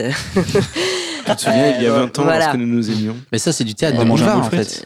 Non, mais tu vois, c'est du théâtre, en fait. ça. Mais généralement, le bonjour, tu l'évites même. Oui, Ah oui, bien sûr. sûr. ouais, ouais. Tu- tu les entrées jamais. de scène, les, ça, ouais, les- c'est ça, les entrées quoi de scène. Dites-nous en plus, on veut C'est bons exemples. là, de- de- Non, bah, les, les, les, les fins de scène terribles, c'est euh, justement, alors, Clément disait tout à l'heure, euh, j'annonce ce que je vais faire, je le fais, je raconte que je l'ai fait. Donc euh, les fins de scène où les personnages disent, bon, bah maintenant je vais là-bas euh, pour... euh, qu'on- parce que je sais pas, la, la peur de qu'on se dise, mais on va Mais pas comprendre, on va le revoir ailleurs après. Bah, donc on aura compris qu'il se sera déplacé, tout, tout va bien, il n'y a pas besoin de l'annoncer avant. Donc ça, évidemment, à bannir. Euh, moi d'ailleurs, ça m'énerve énormément quand les fins de scène alors, je sais pas si c'est du pur dialogue ça, mais en gros, quand les, les fins de scène se terminent par euh, quelqu'un qui pose une question et ça annonce évidemment la scène d'après ou ce qu'il va faire ou genre, euh, euh, mais comment on va, je, dis- je dis n'importe quoi, ou la fin de scène c'est euh, tu veux bien me rendre un service et on comprend que là elle va avoir besoin de quelque chose et on va le découvrir après et puis voilà, la scène doit s'arrêter là parce que c'est ça. Et donc entendre l'autre personne répondre euh, bah oui, bien sûr. Bah, on s'en fout en fait, coupez-la avant, pitié, parce que en fait cette dernière ligne qui dit bah oui bien sûr je veux bien te rendre un service, elle n'était pas écrite de quoi dans le scénario, s'il Mhm. vous plaît, ne la tournez pas. Juste coupez avant. C'est ce qui donne le rythme. C'est tu veux bien prendre un service, tac, cut. Et on va savoir euh, ensuite, on va le découvrir, le service qui est demandé. Et on se doute bien que l'autre va accepter, puisqu'on la verra leur rendre le service en question. Donc on n'a pas besoin de l'entendre dire Ouais, bien sûr, je veux bien. Hmm. Par rapport à ça, c'est une vraie question pour le coup. C'est est-ce que c'est pas, je jette, le- je jette pas de cailloux à personne, mais euh, est-ce qu'il n'y a pas un côté aussi un peu euh, euh, flip des diffuseurs Tu vois, qui disent non mais là les gars, faut que ce soit un peu plus explicatif. Euh, quand on voit Joséphine Ange Gardien, tu vois, qui, qui On parle de télé donc là. parle de télé, Joséphine Ange Gardien, moi je regarde à chaque fois, je trouve ça extraordinaire parce qu'elle dit, parce qu'elle parle toute seule Joséphine pour t'expliquer à toi spectateur. Et elle fait, ah là, faut que j'aille voir Marc parce que c'est quand même pas sympa ce qu'il a fait. Alors, hop, elle va voir Marc, elle est devant Marc. Marc, c'est pas très sympa ce que t'as fait. Ouais, c'est vrai, pardon, désolé. Ok. C'est pas très sympa ce que j'ai fait. Elle va, elle va voir la fille de Marc. Qu'est-ce que t'as fait? Bah, je suis allé dire à Marc que c'était pas bien ce qu'il a fait. Et, et là, je me dis, alors déjà, un, je trouve ça, je trouve ça génial. Mais deux, je me dis bon alors. Quand tu dis génial, Ouais, génial. C'est comme un nanar, quoi. Tu vois. Voilà, Désolé pour les personnes qui écrivent. Joséphine Ange Gardien. J'imagine qu'il y a plein de, de- ça doit être un truc terrible. à- à- Il y a plein de codes, j'imagine, à respecter. et vous avez sûrement de très bonnes raisons d'écrire. Mais bien sûr, moi, j'ai j'ai rien contre Joséphine Ange Gardien. C'est juste pas mon délire.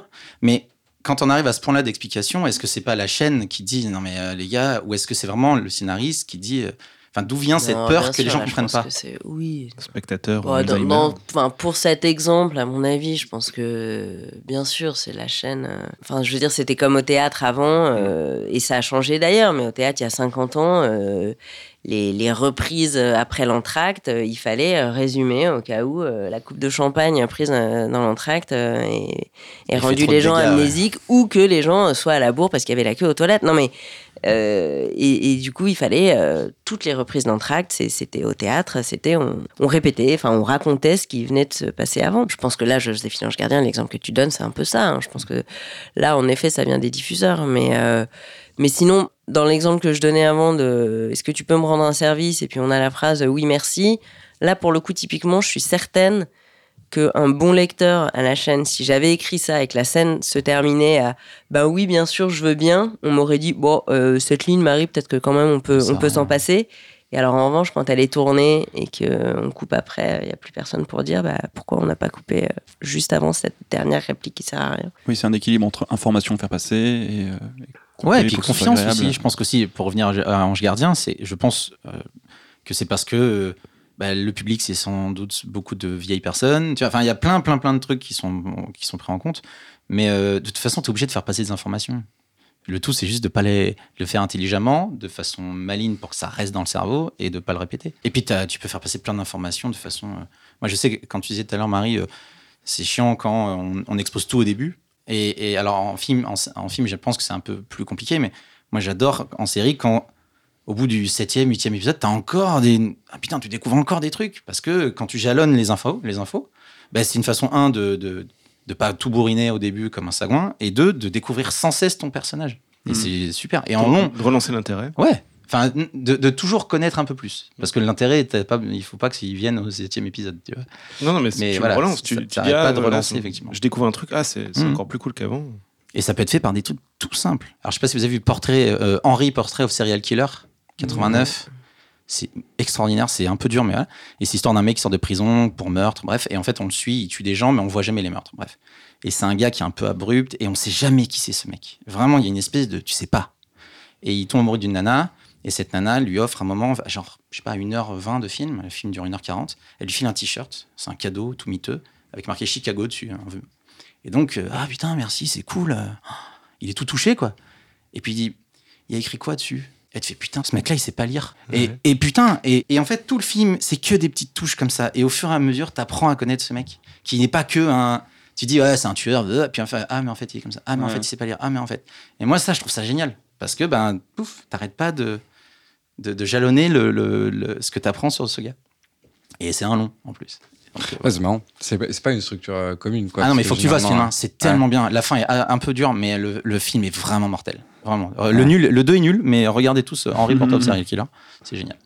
Parce que généralement, tu connais ton personnage, enfin sur un long, tu connais ton personnage au début, tu vois son évolution, enfin son obstacle, son évolution et comment il est à la fin. Et euh, ouais, c'est intéressant ça. Ah ben euh, Ouais. regarde ça, hein, Ouais, c'est vraiment vraiment top. Je- Juste une petite parenthèse pour revenir sur ce que tu disais, Marie, sur euh, le personnage doit dire ce qu'il ressent, enfin peut dire ce qu'il ressent. Ou pas, pas. justement, ouais. Moi, j'adore dans les, dans les films américains et les séries américaines où le personnage dit Je suis désolé. Je sais pas si vous avez remarqué, mais ça arrive tout souvent. Tu prends n'importe quelle série américaine ou film, il y a un moment donné où le personnage va s'excuser et il dit vraiment ce qu'il ressent, il est sincère. Parfois il ne l'est pas, mais c'est toujours très juste et je trouve ça très beau et ça vient un peu contrecarrer le fait que les personnages peuvent dire aussi ce qu'ils ressentent. Mm. Et ça peut être très, très fort et très intéressant. Et ce qu'ils veulent aussi. Et ce qu'ils veulent, bien sûr. Il y a aussi un côté euh, purement informatif de on doit expli- Voilà, exprimer ce que exprimer, veut le personnage euh, au début du film, je veux ça, ça va être l'objectif. Et souvent, il est, il est, il est verbalisé. Quoi. Oui, puis il y a les, il y a les, euh, dans les Disney, par exemple, euh, les chansons de dialogue, les I Want I Want Song. Où la personnage euh, chante ce qu'elle veut. Bah, Ça, du coup, voilà, c'est une autre forme de dialogue, mais c'est exprimé aussi de manière claire et précise sur je veux ça et je veux l'obtenir à tel prix. En fait, Voilà. je pense que c'est aussi une façon euh, de placer les infos. C'est que un bon dialogue, c'est du conflit aussi, jusque dans le dialogue. Et donc, euh, il y, a- plein d'informations qui peuvent passer. euh, il vaut toujours mieux qu'elles passent en- dans du conflit entre deux, personnages plutôt que euh, un des deux qui qui raconte ce qu'il veut, ce qu'il a en tête, ce qu'il machin. Hum, hum, bien sûr. On parlait de d'Aaron Sorkin tout à l'heure, Clément. Euh, Est-ce que vous- euh, il y a des scénaristes comme ça dont vous recommandez l'analyse des dialogues en particulier? Il y a des noms qui vous viennent? Aaron Sorkin? Ouais, c'est ce que je voulais dire. Non, moi, je, je vais pas répondre à ça parce que je suis complètement. euh, Audiard, Oui, Audiard- oui, bien sûr, bien sûr, euh, mais je suis complètement. euh, Francis Weber. Faut savoir pourquoi vous les aimez bien aussi, c'est intéressant. Audiard, c'est un punchliner. En dialogue, je pars vraiment. Audiard, euh, fi- euh, père. hein. Oui. Euh, Audiard, père, punchline. Parce qu'il y a quand même des trucs très très cool. Zanavicius aussi. Qui, je trouve, euh, est aussi beaucoup dans la punchline. Ah oui, c'est 117. Bah ouais, c'est C'est 117, génial. euh, la classe américaine. J'ai pas Ouais. vu les derniers, moi. Et j'ai pas vu le redoutable. Ah non, la classe américaine, c'est génial. Mais bon, voilà, c'est- tellement. Enfin, c'est oui, c'est la punchline. Euh, Sorkin, c'est moi pour la musicalité et la rythmique. Vraiment, je suis, je suis admiratif de, de- de ce gars-là. Après, moi, j'ai- j'aime bien Anderson, Paul Thomas Anderson, euh, films comme Magnolia ou, ou euh, à- l'opposé Punch Drunk Love, qui sont. Punch Love, c'est génial. C'est c'est- enfin, il y a, il y a une façon super euh, ra- rapide, et puis des fois ça ralentit, et, et genre il y a le perso qui arrive pas à s'exprimer, et du coup tout le monde autour de lui ex- pense savoir ce qu'il veut, et du coup tout le monde exprime tout à l'oral, sauf ce dont il a besoin. Hum. Et, et- et ça, j'ai trouvé ça très cool de, de- de montrer ce mec qui est un peu autiste et qui, euh, et, qui, et qui prend cette espèce de marée de mots que toi aussi tu prends dans la gueule en tant que spectateur. Et, et tu comprends bien que c'est pas ça qu'il faut, mais ce truc arrête pas, arrête pas, arrête pas, et puis c'est mis en, en place en plus par la, beaucoup de plans séquences. Donc, du coup, le- le- le- les mots, euh, te, te- ça arrête pas de s'enchaîner comme ça. Et euh, j'aime beaucoup ce que fait ce mec-là, euh, les, les- les vieux travaux en, en tout cas, jusqu'à, jusqu'à ouais, euh, euh, tu vois, avec 20 minutes de rien au début, c'est trop bien. Mhm. Pourquoi? Parce que euh, quand euh, Day Lewis il parle après, c'est juste pour défoncer tout. Et il parle économie, économie de mots, tu connais le mec, C'est encore plus fort quand il l'ouvre. besoin. Ah ouais, ouais. Putain, il y a un moment, le- le- la sobriété, c'est cool aussi. Hein. Marie, tes recommandations? Je- non, j'en ai pas euh, spécialement. Je- là, là, je repense juste euh, au début de quand Harry rencontre Sally. Ouais. Et je me dis, bon, là, en Ouais, termes de voilà. dialogue, c'est euh, c'est le Graal. euh. Nora Ephron. Oui, en termes de, de dialogue, euh, assez sympa aussi. hein, oui, alors là, caractérisation de personnage, bon, et en situation et en dialogue, bon, mais tout, tout, c'est C'est coloré en fait, c'est c'est assez vivant et coloré. c'est génial, quoi. Puis le film défonce, hein, surtout. Théo. Moi, j'ai un exemple qui me vient en tête, c'est euh, Tendre Passion. Je sais pas si vous l'avez vu. Terms of Endearment en anglais. Ouais. Qui a gagné un Oscar. euh, C'était dans les années 80. C'est un film. Tu vois comment c'est le film C'est très années 80, quoi. L'image un peu floutée et tout. C'est l'histoire d'une mère et de sa fille. euh, puis ça, ça, ça dure sur euh, des années et des années. Écrit par. J'ai pas le réalisateur en plus, j'ai pas le scénariste non plus. Et pourquoi c'est bien? Et c'est bien parce que c'est sur les relations euh, familiales et euh, je trouve que ça fait partie des trucs euh, très durs à écrire en tout cas les euh, les relations familiales parce que c'est un- enfin t'as une histoire de famille t'as un truc euh, James Brooks Voilà. au scénario et à la réalisation. il y a une scène fantastique où euh, après si vous l'avez pas vu je vais pas spoiler mais La fin, il meurt. euh, mais il y a une scène où euh, enfin la fille parce que c'est axé sur la mère et la fille et la fille à un moment a des enfants et parle à ses enfants et c'est d'une justesse incroyable et euh, c'est canon c'est très simple mais c'est euh, c'est canon C'est c'est pas tant des auteurs, mais c'est vraiment des films ou des bouquins, quoi. Enfin, tu vois, moi, l'une des plus grosses claques de dialogue dans ma vie, c'est Cyrano de Bergerac. Mais euh, voilà, on n'est pas dans, la même, dans le même style. Hum. Mais c'est un juste Guillaudin. Euh, Voyage au bout de la nuit. euh, Enfin, je, je, je comprends toujours pas comment ce mec-là euh, a écrit ça, quoi. Tu vois Et euh, moi, je sais que maintenant, j'écris beaucoup avec des trois petits points parce que, parce que ça met une rythmique, ça met un truc comme ça. Ouais, en fait, moi, ce que je constate, c'est qu'avec le temps, le, le- dans les, les films grand public, j'ai l'impression que la- le, le rythme a augmenté. Donc, on est arrivé sur des trucs beaucoup plus ping-pong parce que bah, tout, tout, tout, l'accélération est, un peu partout. Et euh, moi, je suis assez sensible à ça. Mais c'est vrai que euh, quand je reviens sur des films beaucoup plus lents, économie de mots, ça me rappelle que ouais, c'est cool aussi de, De prendre le de- temps. ouais, on respire quoi. Mmh. Et ça laisse vivre tout le reste. Woody Allen, par exemple, est-ce que vous êtes client? Moi je, moi je connais peu Mais en fait, c'est que je m'en fous de ce qu'il raconte. Marie? Ouais, si, si, Tout moi, autant. moi, je- Non, non, euh, moi, moi, j'aime bien. Ok. Toi, Mathieu, t'es un, un auteur de dialogue, un dialoguiste que t'aimes bien Pas du tout. Pas du tout Je n'ai pas Ça m'aurait réfléchi à été- cette question. Bah, Je te la pose comme ça, tu, tu participes un petit peu. Bah, Laissez-moi 10 minutes. Je pensais à Seth MacFarlane, que j'aime beaucoup. J'allais le dire en fait. Ah ouais. Putain. Je, je regardais Ted l'autre jour et je me suis dit, ouais, le personnage de Ted est vraiment hyper bien caractérisé. C'est le, avec le, le nounours. Le nounours, ouais. ça Et son, ses dialogues, enfin, bien sûr, ce sont des punchlines, mais il y a un vrai phrasé, ils ont trouvé une vraie, euh, une vraie identité d'ours, pas du tout, enfin, de nounours, enfin, c'est très fort. Et waouh. C'est lui qui le joue. C'est lui qui le joue, Ouais. en plus, ouais, bon, il- voilà. Trey Parker et Matt Stone aussi. Oui, oui. Mm. South Park. euh, Qui débite, euh, qui débite des choses enfin, depuis, euh, je sais pas combien, ça fait euh, 20 ans qu'ils font ça. Mm. C'est ouf. Ils, ils- sont toujours le- pas secs. T'as vu le documentaire euh, Oui, c'est- bah c'est- oui. C'est fascinant. dingo, ouais, sur la façon de faire. Ils sont, Ils sont ils- cinq à, à écrire. Dans le documentaire, t'as l'impression qu'ils sont que deux. et que les autres sont là juste pour se marrer. C'est clair. Euh, Petite question au passage, est-ce que vous avez déjà fait des lectures de vos dialogues avec des comédiens, que ce soit sur séries, films euh, Est-ce que vous pouvez nous raconter un peu ces expériences où vous entendez pour la première fois des dialogues lus par d'autres personnes? Que vous avez écrit. Que vous avez écrits, bien sûr Oui, je peux vous raconter. Enfin, moi, je, trouve ça essentiel de faire des lectures avec les comédiens. Je pense que qu- quand il y a des comédiens très respectueux des textes, ça peut tourner presque au ridicule d'avoir en fait un comédien qui finalement la seule chose qu'il veut demander ou semble vouloir demander, c'est est-ce que je peux remplacer super par génial?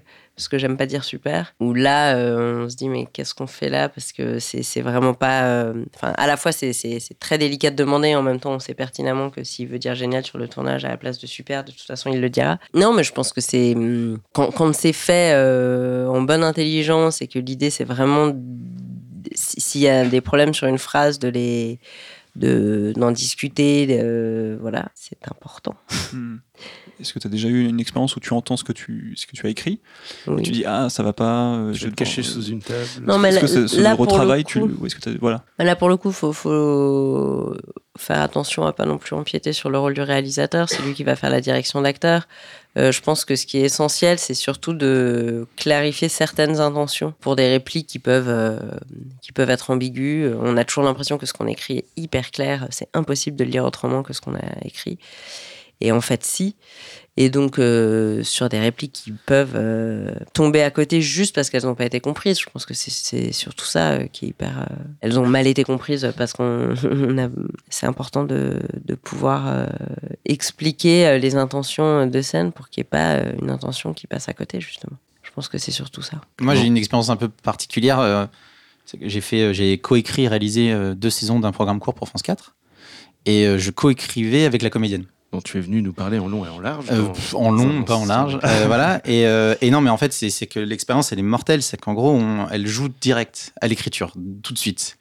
Et c'est super bien parce que C'est un luxe. ah, mais c'est un super luxe. Ouais. Et je sais pas si ça, m'arrivera- ça arrivera à nouveau dans ma vie, mais c'était en tant que réal, qui suis assez énervé sur justement la direction, la rythmique et tout ça. C'est, euh, bah, on les fait quoi. Alors si on met la virgule là, respire ici, machin. En fait, je faisais ma direction d'acteur à l'écriture. Et, euh, et une fois que c'était écrit, elle en plus, elle l'avait dans, la tête et dans la bouche. Et du coup, euh, au tournage, ça roule quoi. Bon, il peut nous arriver de faire 17 prises parce que la virgule n'est pas assez euh, marquée, mais c'était super. Et, c'est vrai que, mais voilà, ça c'est un luxe. Je pense que ça m'arrivera plus. Et effectivement, autour de moi, j'ai quelques potes comédiens et je, je paye une bière et on, on fait une petite lecture comme ça, mais juste pour une fois de plus pour le pour le rythme. Voilà, pour savoir si ça si c'est bien fluide, pour savoir si c'est bien compris. Bah là, à votre avis, qu'est-ce qui se passe? Les persos, ils pensent quoi? Blablabla. Et euh, ça va jamais être trop long parce que de toute façon, ça a beaucoup de, chances de se faire défoncer derrière euh, par euh, tout le processus. Donc, euh, Tu donnes des indications sur le sous-texte où ils arrivent parfois à le sentir d'eux-mêmes ou si c'est. Enfin, tu es obligé de- des fois de le repréciser. Bah, ça dépend de la séquence. C'est que c'est une séquence un peu lourde, un peu dure. Il faut que tu. Pour que le mec. Parce que si, si tu as une séquence dure et que tu dis, bon, bah, vas-y, joue-le avec ta peinte de Stella, euh, super, on s'en fout. Euh, si c'est de la comédie, que c'est rigolo, machin, bah ouais, on peut y aller comme ça. S'il faut un peu de. Si, ça- si c'est justifié qu'on explique un peu, bien sûr, il faut expliquer. Et je prends des mecs qui sont aptes à, à ça. Que Si je prends des trucs rigolos, moi j'ai beaucoup de potes qui font de l'impro, justement. S'il faut punchliner ou que je suis un peu en galère, euh, je les prends eux, comme ça ils, ils, ils enjolivent un peu. Et si je prends c'est un peu plus compliqué, ben, je prends des, des gars qui sont. et des nanas qui sont un petit peu plus euh, posés. Toi, c'était une expérience comme ça de réécriture euh, suite à une lecture, une adaptation Ouais, ouais, ouais. Bah, je pense, après, ça, ça, dépend des comédiens.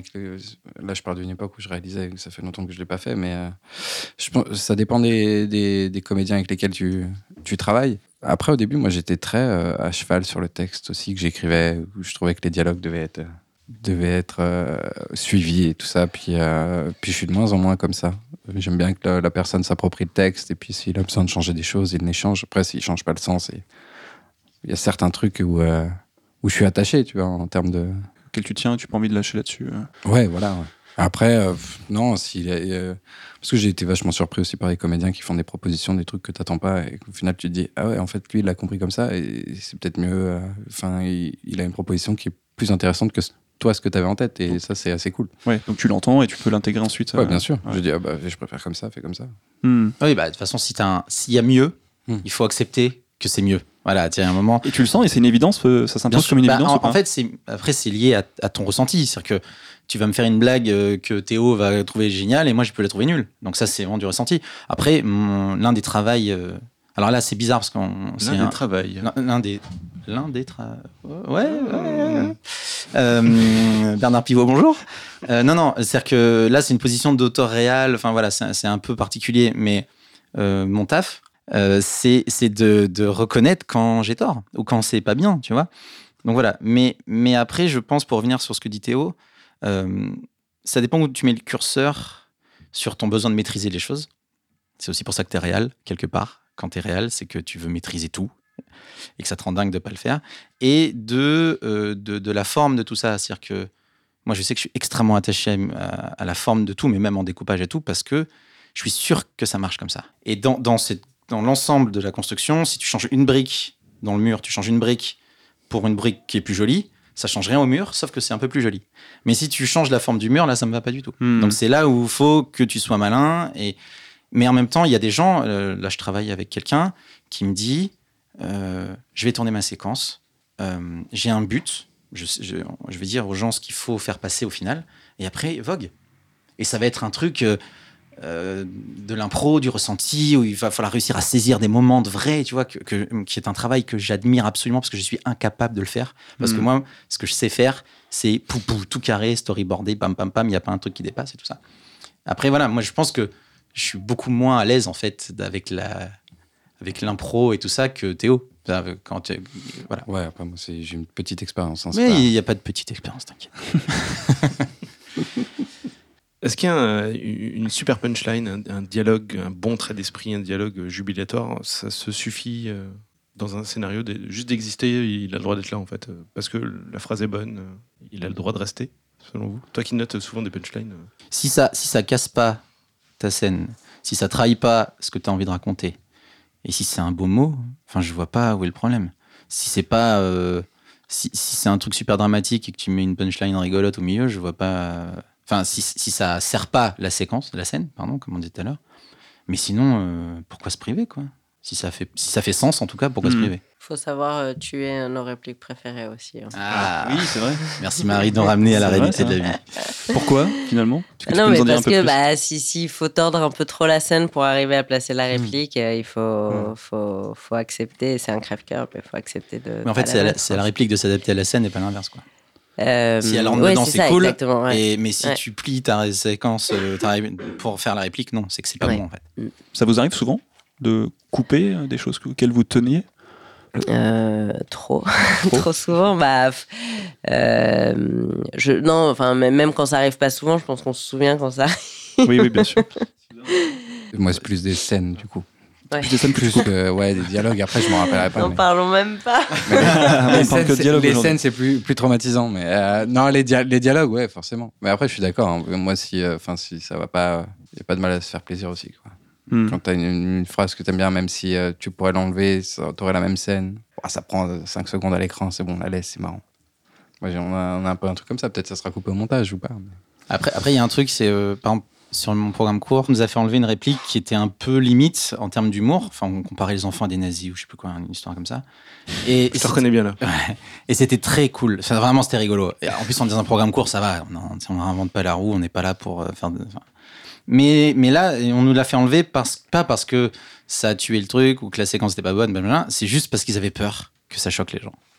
Et là, je trouve que là, c'est chiant. Moi, c'est la seule fois où j'ai tiqué vraiment Ouais. parce que, oh là là, mais attendez, faut pas choquer. Et en humour, si tu fais du milieu, ça marche pas. C'est-à-dire que s'il faut plaire à tout le monde et que, enfin, je pense ça.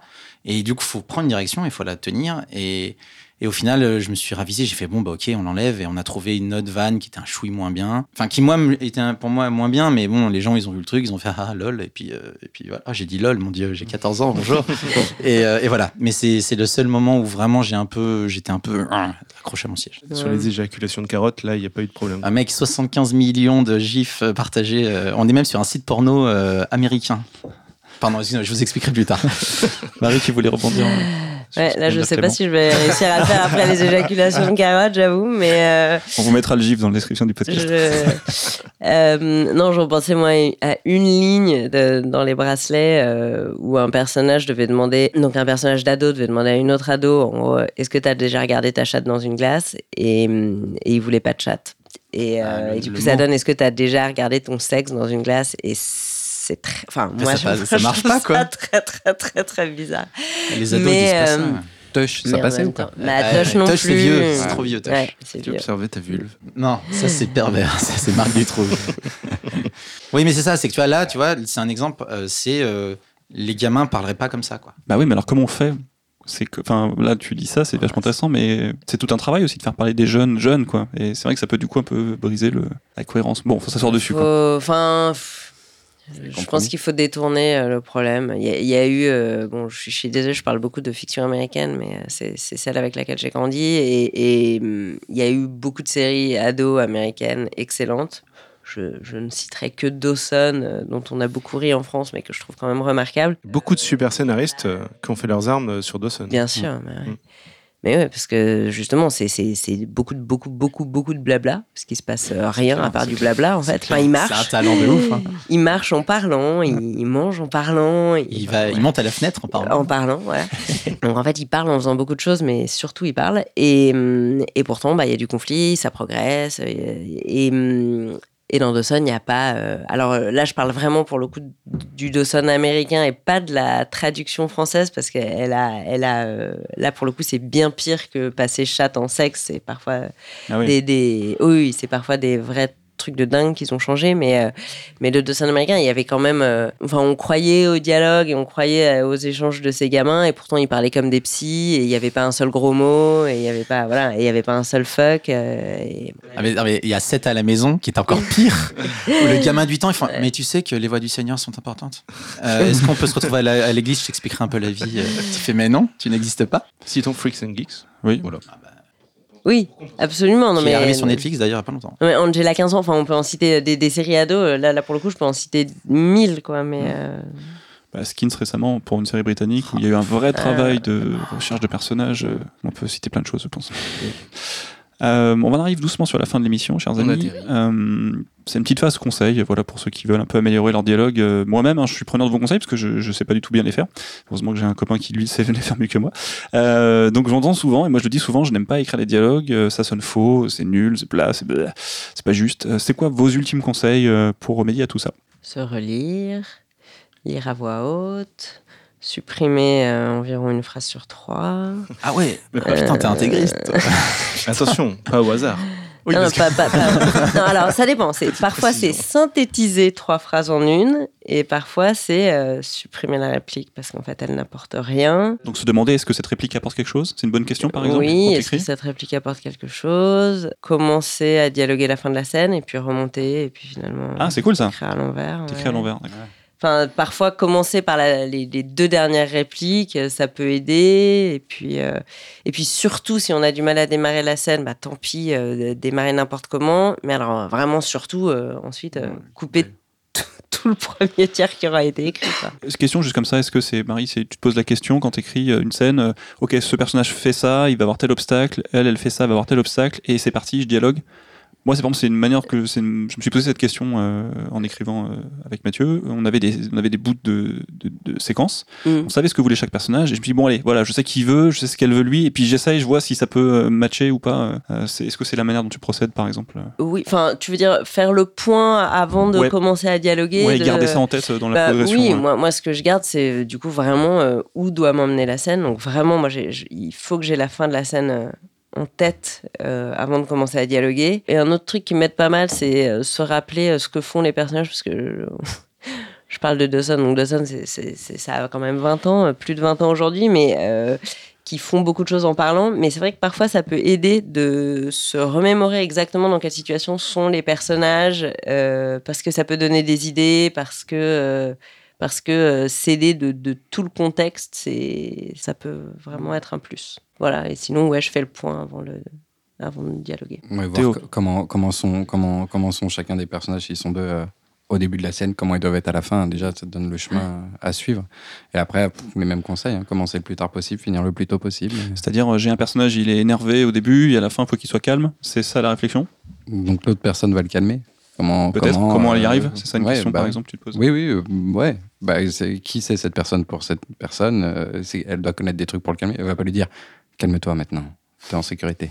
Là, c'est un dialogue qui sonne euh, pas faux. Bah, ça, ça dépend de la façon dont c'est fait, mais j'imagine que si c'est son ami ou un, ou un de ses meilleurs amis, il aura une technique pour euh, calmer, euh, comme, comme toi, quand t'as un copain qui est énervé et que t'as envie de le calmer, tu, tu sais qu'il y a des gens où tu leur dis calme-toi, ça va pas les calmer du tout.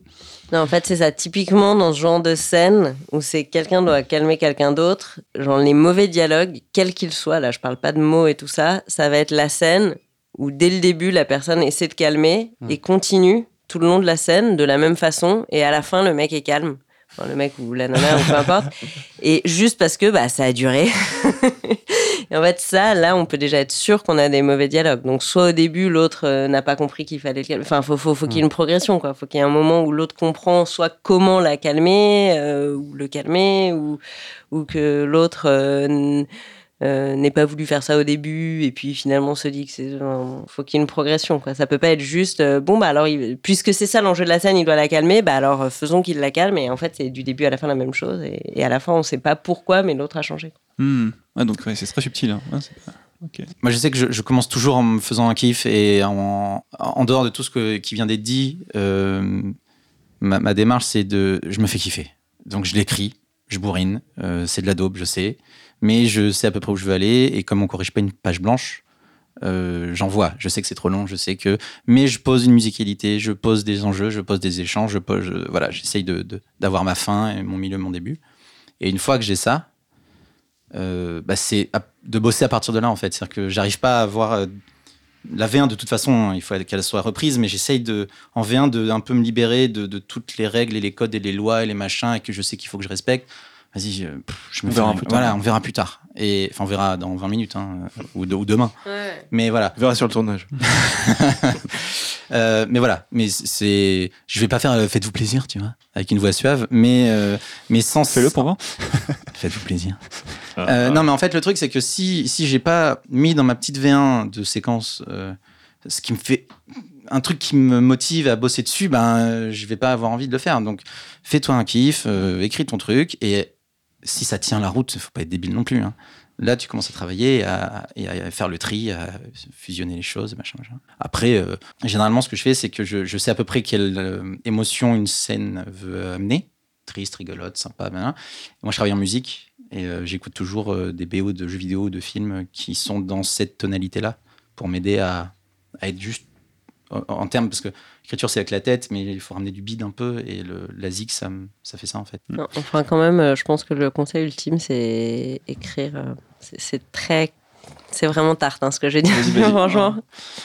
écrire des dialogues et écrire la blinde de dialogues et se relire et machin. Et c'est comme ça. Faire lire aux Parce gens. que moi, moi, ça me fait plaisir pour le coup de, de relire. euh, Et c'est pour ça que je ne suis pas d'accord avec ce que m'avait dit ce scénariste. Pourtant, super scénariste il y a des années, quand il m'avait dit les dialogues, on a ça ou on n'a pas ça. Euh, je suis très contente aujourd'hui quand je relis les dialogues que j'avais écrits il y a 10 ans et je me dis waouh, j'en ai fait du chemin. Il y a du progrès. Non, mais Ouais. ouais, t'as raison, Marie, de, de dire ça. Ça fait du plaisir euh, pour ceux qui sont pas bons. qu'on- On peut s'améliorer, en fait. Bien On sûr. Ah non mais travailler il faut, non mais en revanche faut le faire en fait. C'est c'est c'est c'est il faut euh, faut pondre la V0 toute pourrie euh, en se faisant plaisir ou pas euh, comme dit Clément, mais faut la pondre en fait cette euh, version. Et c'est à partir de là que machin et puis et puis il faut en faire plein et puis avec plein d'histoires différentes et des personnages différents et puis tout ce qu'on veut, mais faut écrire. Faut écrire, ouais. Et n'ayez pas peur de faire relire, surtout, enfin, tu vois, parce que on, on est les pires. Enfin, moi, je sais que je suis mon pire lecteur, parce que même si je C'est dur, fais- ouais. On est Bah tous ouais. notre pire lecteur. Bien sûr. Donc euh, voilà, s'il y a des bons copains qui savent faire des retours un petit peu constructifs et pas juste c'est de la daube, n'hésitez pas. Moi, j'ai une question pour toi. Merci, vas-y, Théo. Parce que tu dis que tu écris des mauvais dialogues et que t'es pas bon là-dedans, mais pourquoi tu penses que t'es pas bon là-dedans? Pourquoi tu trouves que tes dialogues sont mauvais? Je, je pense c'est parce que je... c'est souvent sur des projets qui sont pas assez travaillés. Parce que les gens se moquent de toi quand ils disent. c'est ça. Toi notamment. Ouais, quand je dis les gens, c'est moi. Non, non, mais je pense que c'est un problème de manque de travail euh, sur la structure et on n'aboutit pas assez. Enfin, on travaille tellement le. On met tellement de temps à écrire les dialogues et qu'on passe tellement de temps à écrire des concepts, des, des- essayer de proposer, de vendre des projets sur des une ou deux pages, qu'à un moment donné, on travaille moins les dialogues et quand il faut le faire, bah, c'est un peu rouillé, quoi. Non, mais c'était le drame, c'est ce qu'on se disait ce matin. C'était euh, le, le drame en France de pas euh, passer assez vite au dialogue. Et on a beaucoup d'auteurs qui ont fait et qui ont vécu sur des textes littéraires euh, pendant des années parce que tout allait au stade séquencier au plus loin. Et en fait, ça s'arrêtait avant les dialogues et il y avait des scénaristes qui ont euh, fait, euh, je sais pas moi, euh, je dis n'importe quoi, mais euh, 500 euh, synopsis et séquenciers pour euh, trois dialogués. Et Donc évidemment, euh, bizarrement, euh, Le niveau est mm, pas- il y a un manque d'entraînement. Bah euh, C'est vrai qu'on peut passer des mois, euh, voire des années, à ne pas écrire de dialogue, en cherchant à vendre des projets, à les, les présenter, parce que le temps que le temps d'aboutir à quelque chose où enfin on peut dialoguer, ben il y a du, il y a du chemin. Ouais, chemin, ouais. Après, il y a ce, j'adore cette idée de musicalité. Peut-être je vais m'en servir. J'adore, euh, voilà, essayer de- de- d'écouter des phrasés, être plus attentif à- aux gens qui parlent pour mieux essayer de comprendre leur, euh, voilà, ou se documenter plus peut-être. J'apprends plein de choses du coup. On va réécouter ce discutant, podcast euh, voilà, et apprendre plein de plaisir. Oui, mais enfin, c'est comme tout, c'est-à-dire que il faut que ça corresponde à ta sensibilité, tu vois. C'est pas parce que tu vas te poser euh, au bar du coin pour écouter parce que l'idée te trouve cool que ça sûr. va être utile pour toi parce que c'est pas forcément ce qu'il te faut. Non, mais c'est c'est comme l'imagination. C'est une- je le vois comme Ah, une c'est un- oui, en fait. C'est un muscle. c'est un muscle. travailler. Lire euh, aussi des ça. scénarios. Ah hein. ouais, ça ouais. Ouais, ouais. Il y a des super sites avec tous les scénarios du monde Ah ouais. et euh, qui sont dispo et euh, il faut y aller quoi. Les étudier, les avoir dans son téléphone, euh, écouter, c'est important. Moi j'ai pas un conseil, mais j'ai un constat. Tu dis, euh, je sais à peu près écrire euh, des dialogues. Je, je serais pas aussi catégorique. En tout cas, j'en écris un peu plus qu'avant qu'on travaillait ensemble, mais euh, surtout parce que avant j'avais tendance à écrire, bah, notamment des courts métrages sans dialogue. Je disais, je suis nul en dialogue, donc je vais faire sans dialogue. Mais c'était surtout des choses, je m'étais mis en tête d'écrire des histoires pour un propos, pour dénoncer quelque chose, pour dire quelque chose. Je pensais dire quelque chose sans faire parler des personnages. Ou quand je les faisais parler, c'était très mauvais. Je me disais justement, euh, j'aime pas écrire les dialogues parce que ça sonne faux, je suis mauvais. Non, c'était juste que les histoires étaient pas là et que j'avais finalement rien à dire vraiment, pas Mhm. d'histoire réelle à raconter, juste un, un propos euh, à faire passer, mais de la mauvaise manière. Mais c'est pour ça que ça sonnait faux. C'était Bah, c'est un film à thèse en fait. C'était un peu ça. Ouais, c'est, euh, j'ai fait ça et Je veux dire que le dit, monde ah, est dur. euh, bah, voilà. Le monde est dur. Je te dis, c'est bon. Voilà. Dialogue fini. Non, je peux le dire, le monde est dur et puis passer à autre chose. Mais depuis, voilà, je dis, je, je sais à peu près écrire des dialogues, mais c'est juste que je me suis mis à le faire avec Mhm. une histoire. Et un grand merci à nos tipeurs sur Slack qui nous ont soumis leurs questions. Euh, merci. Euh, Bah, elles ont été assez théoriques, hein, on l'a vu, mais euh, c'était quand même chouette et intéressant euh, de les écouter. Euh, merci à Baptiste Rambaud, Billy, Sabrina et même l'ami Robin Barato. Merci à tous. Et place maintenant au légendaire Jean-Marie Roth qui nous présente un nouveau tuto scénario. C'est parti. Et salut Jean-Marie. Bonjour, quand allez-vous Salut, super. Ça roule C'est bientôt le printemps, moi je suis Mais content. ouais, c'est vrai. J'ai hein. hâte. C'est vrai. hein. Ça sert à rien de maintenir l'illusion qu'on est dans les temps. hein. C'est- Je vous le dis à chaque fois. Mais je pense- c'est rigolo, ça fait un Oh. petit calendrier. Ce matin, j'ai C'est notre marronnier. ce matin, j'ai eu un petit peu des, des- des oiseaux qui gazouillaient. Ouais. C'était vraiment le. J'ai vu la lumière. Ouais, ouais, c'est- je suis Ça fait rentré. du bien. Je crois que vous êtes fous, mes amis. Alors ce mois-ci, on va un peu plomber l'ambiance, si j'ai bien compris. Avec on va parler de drame. Ouais. Donc on va tous adopter un ton très grave. J'en ai marre de Voilà. rigoler. Voilà. Quelqu'un va mourir avant la fin de cette chronique. Voilà. Oui, c'est certain. Non, ça c'est un thriller. Ça, ça peut être bien. C'est dramatique quand quelqu'un meurt. Ah, Ah, on va en parler. questions C'est des questions. On va en parler. ouais. On va en parler. On va en parler euh, juste après euh, ces quelques mots sur ton actualité, euh, Jean-Marie. Qu'est-ce qui, qu'est-ce qui se trame Qu'est-ce qui se drame Alors, en ce j'ai moment? pas vraiment d'actualité précise. bouillante, Euh, ou- je suis en, ouais, je suis en train de, de terminer la rédaction de mon nouveau livre sur le scénario, donc je vous en dirai plus euh, prochainement. Tu Et- avais un peu teasé ça il y a quelques Et temps. voilà, donc ça fait quand même un moment qu'il n'était plus paru parce qu'il y avait un problème avec mon ancien éditeur. Et voilà, maintenant, c'est ce qui va bientôt ressortir. Donc on va, on va pouvoir redécouvrir. euh, mais ouais, je suis en train d'entièrement le refaire. euh, J'ai réactualisé des nouvelles choses, etc. Et puis il y a toujours mon roman. Mon Ah oui. roman, que, que- alors tous ceux qui le lisent me disent que c'est génial. Bon bah alors et ceux qui ne le lisent pas ne me disent rien. c'est bizarre quand même. Attention, spoiler, il y a un twist Il dans y a le livre de. Ouais, On en parlait le mois dernier. Tout à fait. Mais non, par contre, je vous parlais du drame, c'est autre chose, ça rigole moins. Vous vous souvenez, récemment, j'ai parlé de la comédie. Hein, et de la comédie, on a vu que c'était le genre préféré des spectateurs et donc mécaniquement le genre préféré des producteurs. Donc les producteurs cherchent des comédies et les auteurs écrivent des drames. hein. Ça, je jugeais utile de répéter quand même. Ce faisant, je suis le premier à penser qu'il vaut mieux écrire un bon drame qu'une mauvaise comédie, car il n'y a pas plus dramatique qu'une mauvaise comédie, enfin je me comprends. La question est donc de savoir ce qu'est un drame et comment réussir son écriture. S'il n'y a pas de recette miracle, il y a tout de même des ingrédients assez fréquents. Trois principalement. Pour un bon drame, vous prenez des personnages attachants, vous leur donnez un but universel et vous faites en sorte que ça marche pas. Caricature un petit peu, mais c'est ça le drame. Par exemple, on va imaginer ensemble. Lucie multiplie les petits boulots pour offrir une vie décente à son fils de 8 ans. Là, on a la dévotion, la mère courage, donc un personnage attachant. Si son gamin a une maladie grave, c'est encore mieux. On renforce le but universel et ça nous rapproche du César. Un jour, le patron de Lucie lui fait des avances. Si elle refuse, elle se retrouve sans rien, elle n'aura plus de quoi payer son loyer et risquera de se retrouver à la rue. Elle tente différentes solutions, va dans divers lieux d'accueil, mais elle ne trouve pas l'aide dont elle aurait besoin. Et son fils va de plus en plus mal. Alors elle retourne voir son patron qui abuse d'elle et la force à se prostituer. C'est l'engrenage. Lorsqu'elle décidera de tout quitter pour s'en sortir, il sera trop tard. Son fils mourra durant qu'elle s'occupera d'un client. Suite à quoi, percluse de remords, elle se suicidera sur la tombe de son enfant et le tour est joué. Voilà, j'ai écrit un drame. C'est cool, va non hein J'ai trop hâte de le voir ce film. Alors bon, j'ai un brin caricaturé le tableau, mais force est de constater que trop souvent, lorsqu'ils écrivent des drames, les auteurs ont tendance à en rajouter. Prenez la loi du marché, par exemple. C'est un exemple concret, en plus qui a été primé. Ben, vous l'avez vu? Parce que dans ce film, pourquoi avoir ajouté un fils trisomique à l'intrigue? Ça ne sert strictement à rien d'autre qu'ajouter du malheur au malheur. Le problème est que quand derrière la souffrance, on sent une mécanique d'auteur voulant à tout prix faire pleurer dans les chaumières, ça risque fort d'être contre-productif. Quand le spectateur se sent pris au piège, par le scénariste, il décroche. Donc faire vraiment attention à ça. Donc le maître mot en matière de drame, c'est la sobriété. Pas besoin d'ajouter de la tragédie à difficulté. À ce propos, on me demande souvent la différence entre drame et tragédie. D'abord, petite parenthèse, la tragédie est un genre livresque et théâtral, mais pas cinématographique. Sinon, le drame, même s'il se termine mal, ne finit pas forcément de façon tragique. Un espoir peut subsister. Alors que dans la tragédie, il y a une forme de destin qui s'acharne sur le héros. Destin qui peut rapidement prendre des allures de diabolus ex machina, l'opposé tragique du deus ex machina, à manier donc avec beaucoup de précaution. Une dernière notion, en préambule, j'ai opposé comédie et drame, ce que nous faisons tous à tort. Le drame n'est pas le contraire de la comédie, mais il est son inverse. S'il était le contraire, il parlerait uniquement de choses drôles, mais de façon tragique, puisque la comédie, elle, parle souvent de choses tragiques, mais de façon drôle. Le drame est donc l'inverse de la comédie. Pour la simple et bonne raison qu'il s'adresse entre sensibilité humaine, là où la comédie, elle, s'adresse entre parts non émotives, car le rire n'est pas une émotion. Si bien que nous avons une articulation narrative spécifique à chacun de ces deux genres, drame et comédie, car tenant compte de nos mécaniques cérébrales. Pour être plus clair, le pleur est émotif, tandis que le rire est mécanique. Je crois qu'il est important de bien en être conscient lorsqu'au sein d'un scénario, on joue avec les deux genres, ce qui est très souvent le cas. Quand dans une même séquence, je passe du rire au pleur, j'agite deux phénomènes opposés, mécanique puis émotion. Nos cerveaux sont assez souples pour passer instantanément de l'un à l'autre, mais la contorsion demande des efforts. Il faut donc être parfaitement sûr des effets que l'on pense provoquer sur le spectateur. Si vous cassez un rire pour une émotion bidon, on ne vous le pardonnera pas. Et inversement, de briser une belle émotion pour un rire qui fait plouf est également rédhibitoire. Il convient donc d'être hyper vigilant quand on passe brusquement du rire aux larmes. L'idéal est donc d'être sûr qu'on fera pleurer de rire quand on cesse les pleurs de l'émotion. Cela étant, si on vous dit que votre scénario est à pleurer, ne vous réjouissez pas trop vite. On nous l'a dit une fois. Et depuis, vous faites des podcasts. on, s'est- on a tout arrêté. C'est ça, on fait que ça. Eh bien, c'est l'heure des questions. Voilà.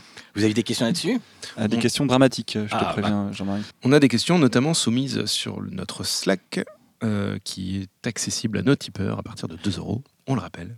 Oui, Cette et- fois-ci, c'est nous qui le rappelons. je, je- je ne comprends pas d'ailleurs que tout le monde ne soit pas inscrit, parce que pour 2 euros, franchement, ça vaut le coup. Ça, ça nous, ça nous échappe, Ah. écoute. que- qu'est-ce que tu veux, les, les gens sont distraits, peut-être. On a mis la barre à 6000. On avait dit il faut que 6000 personnes, auditeurs. ouais. euh, Ouais. D'accord. On a plus de 60. Bon. Euh, donc, merci à notamment Merci à Fab- tous, ouais. Fabrice et Hussein qui ont soumis pas mal de questions sur le drame. Notamment, euh, bah, quelles sont les grandes caractéristiques du drame?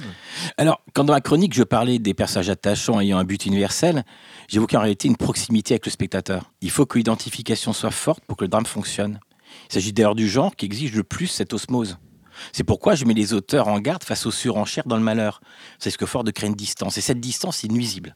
Il faut vraiment, pour que le drame fonctionne, il faut, il faut, un, il faut que le spectateur soit à la place du personnage. Un bon drame n'est-ce finalement pas un drame capable de nous faire un peu rire Mais si, tout à fait. Il faut des deux, comme dans la vie. hein. Euh, toute la question est de savoir à quel endroit se situent les moments de rire. C'est comme en musique, on peut avoir un contretemps, mais pas n'importe quel endroit. Hein, comme on l'a vu, au sein d'une même séquence, quand on a quelque chose de très fort émotionnellement, mettant un rire juste derrière, c'est possible, mais c'est risqué. La dernière fois que j'ai vu ce genre de film, euh, bah, je vais le dire parce que c'était vraiment un super film, c'était Captain Fantastic. Et là, pour le coup, ça fait longtemps que j'avais pas, j'étais pas passé du rire aux larmes. Et vraiment, euh, pour moi, voilà, ce genre C'était de réussi. film, c'était vraiment réussi.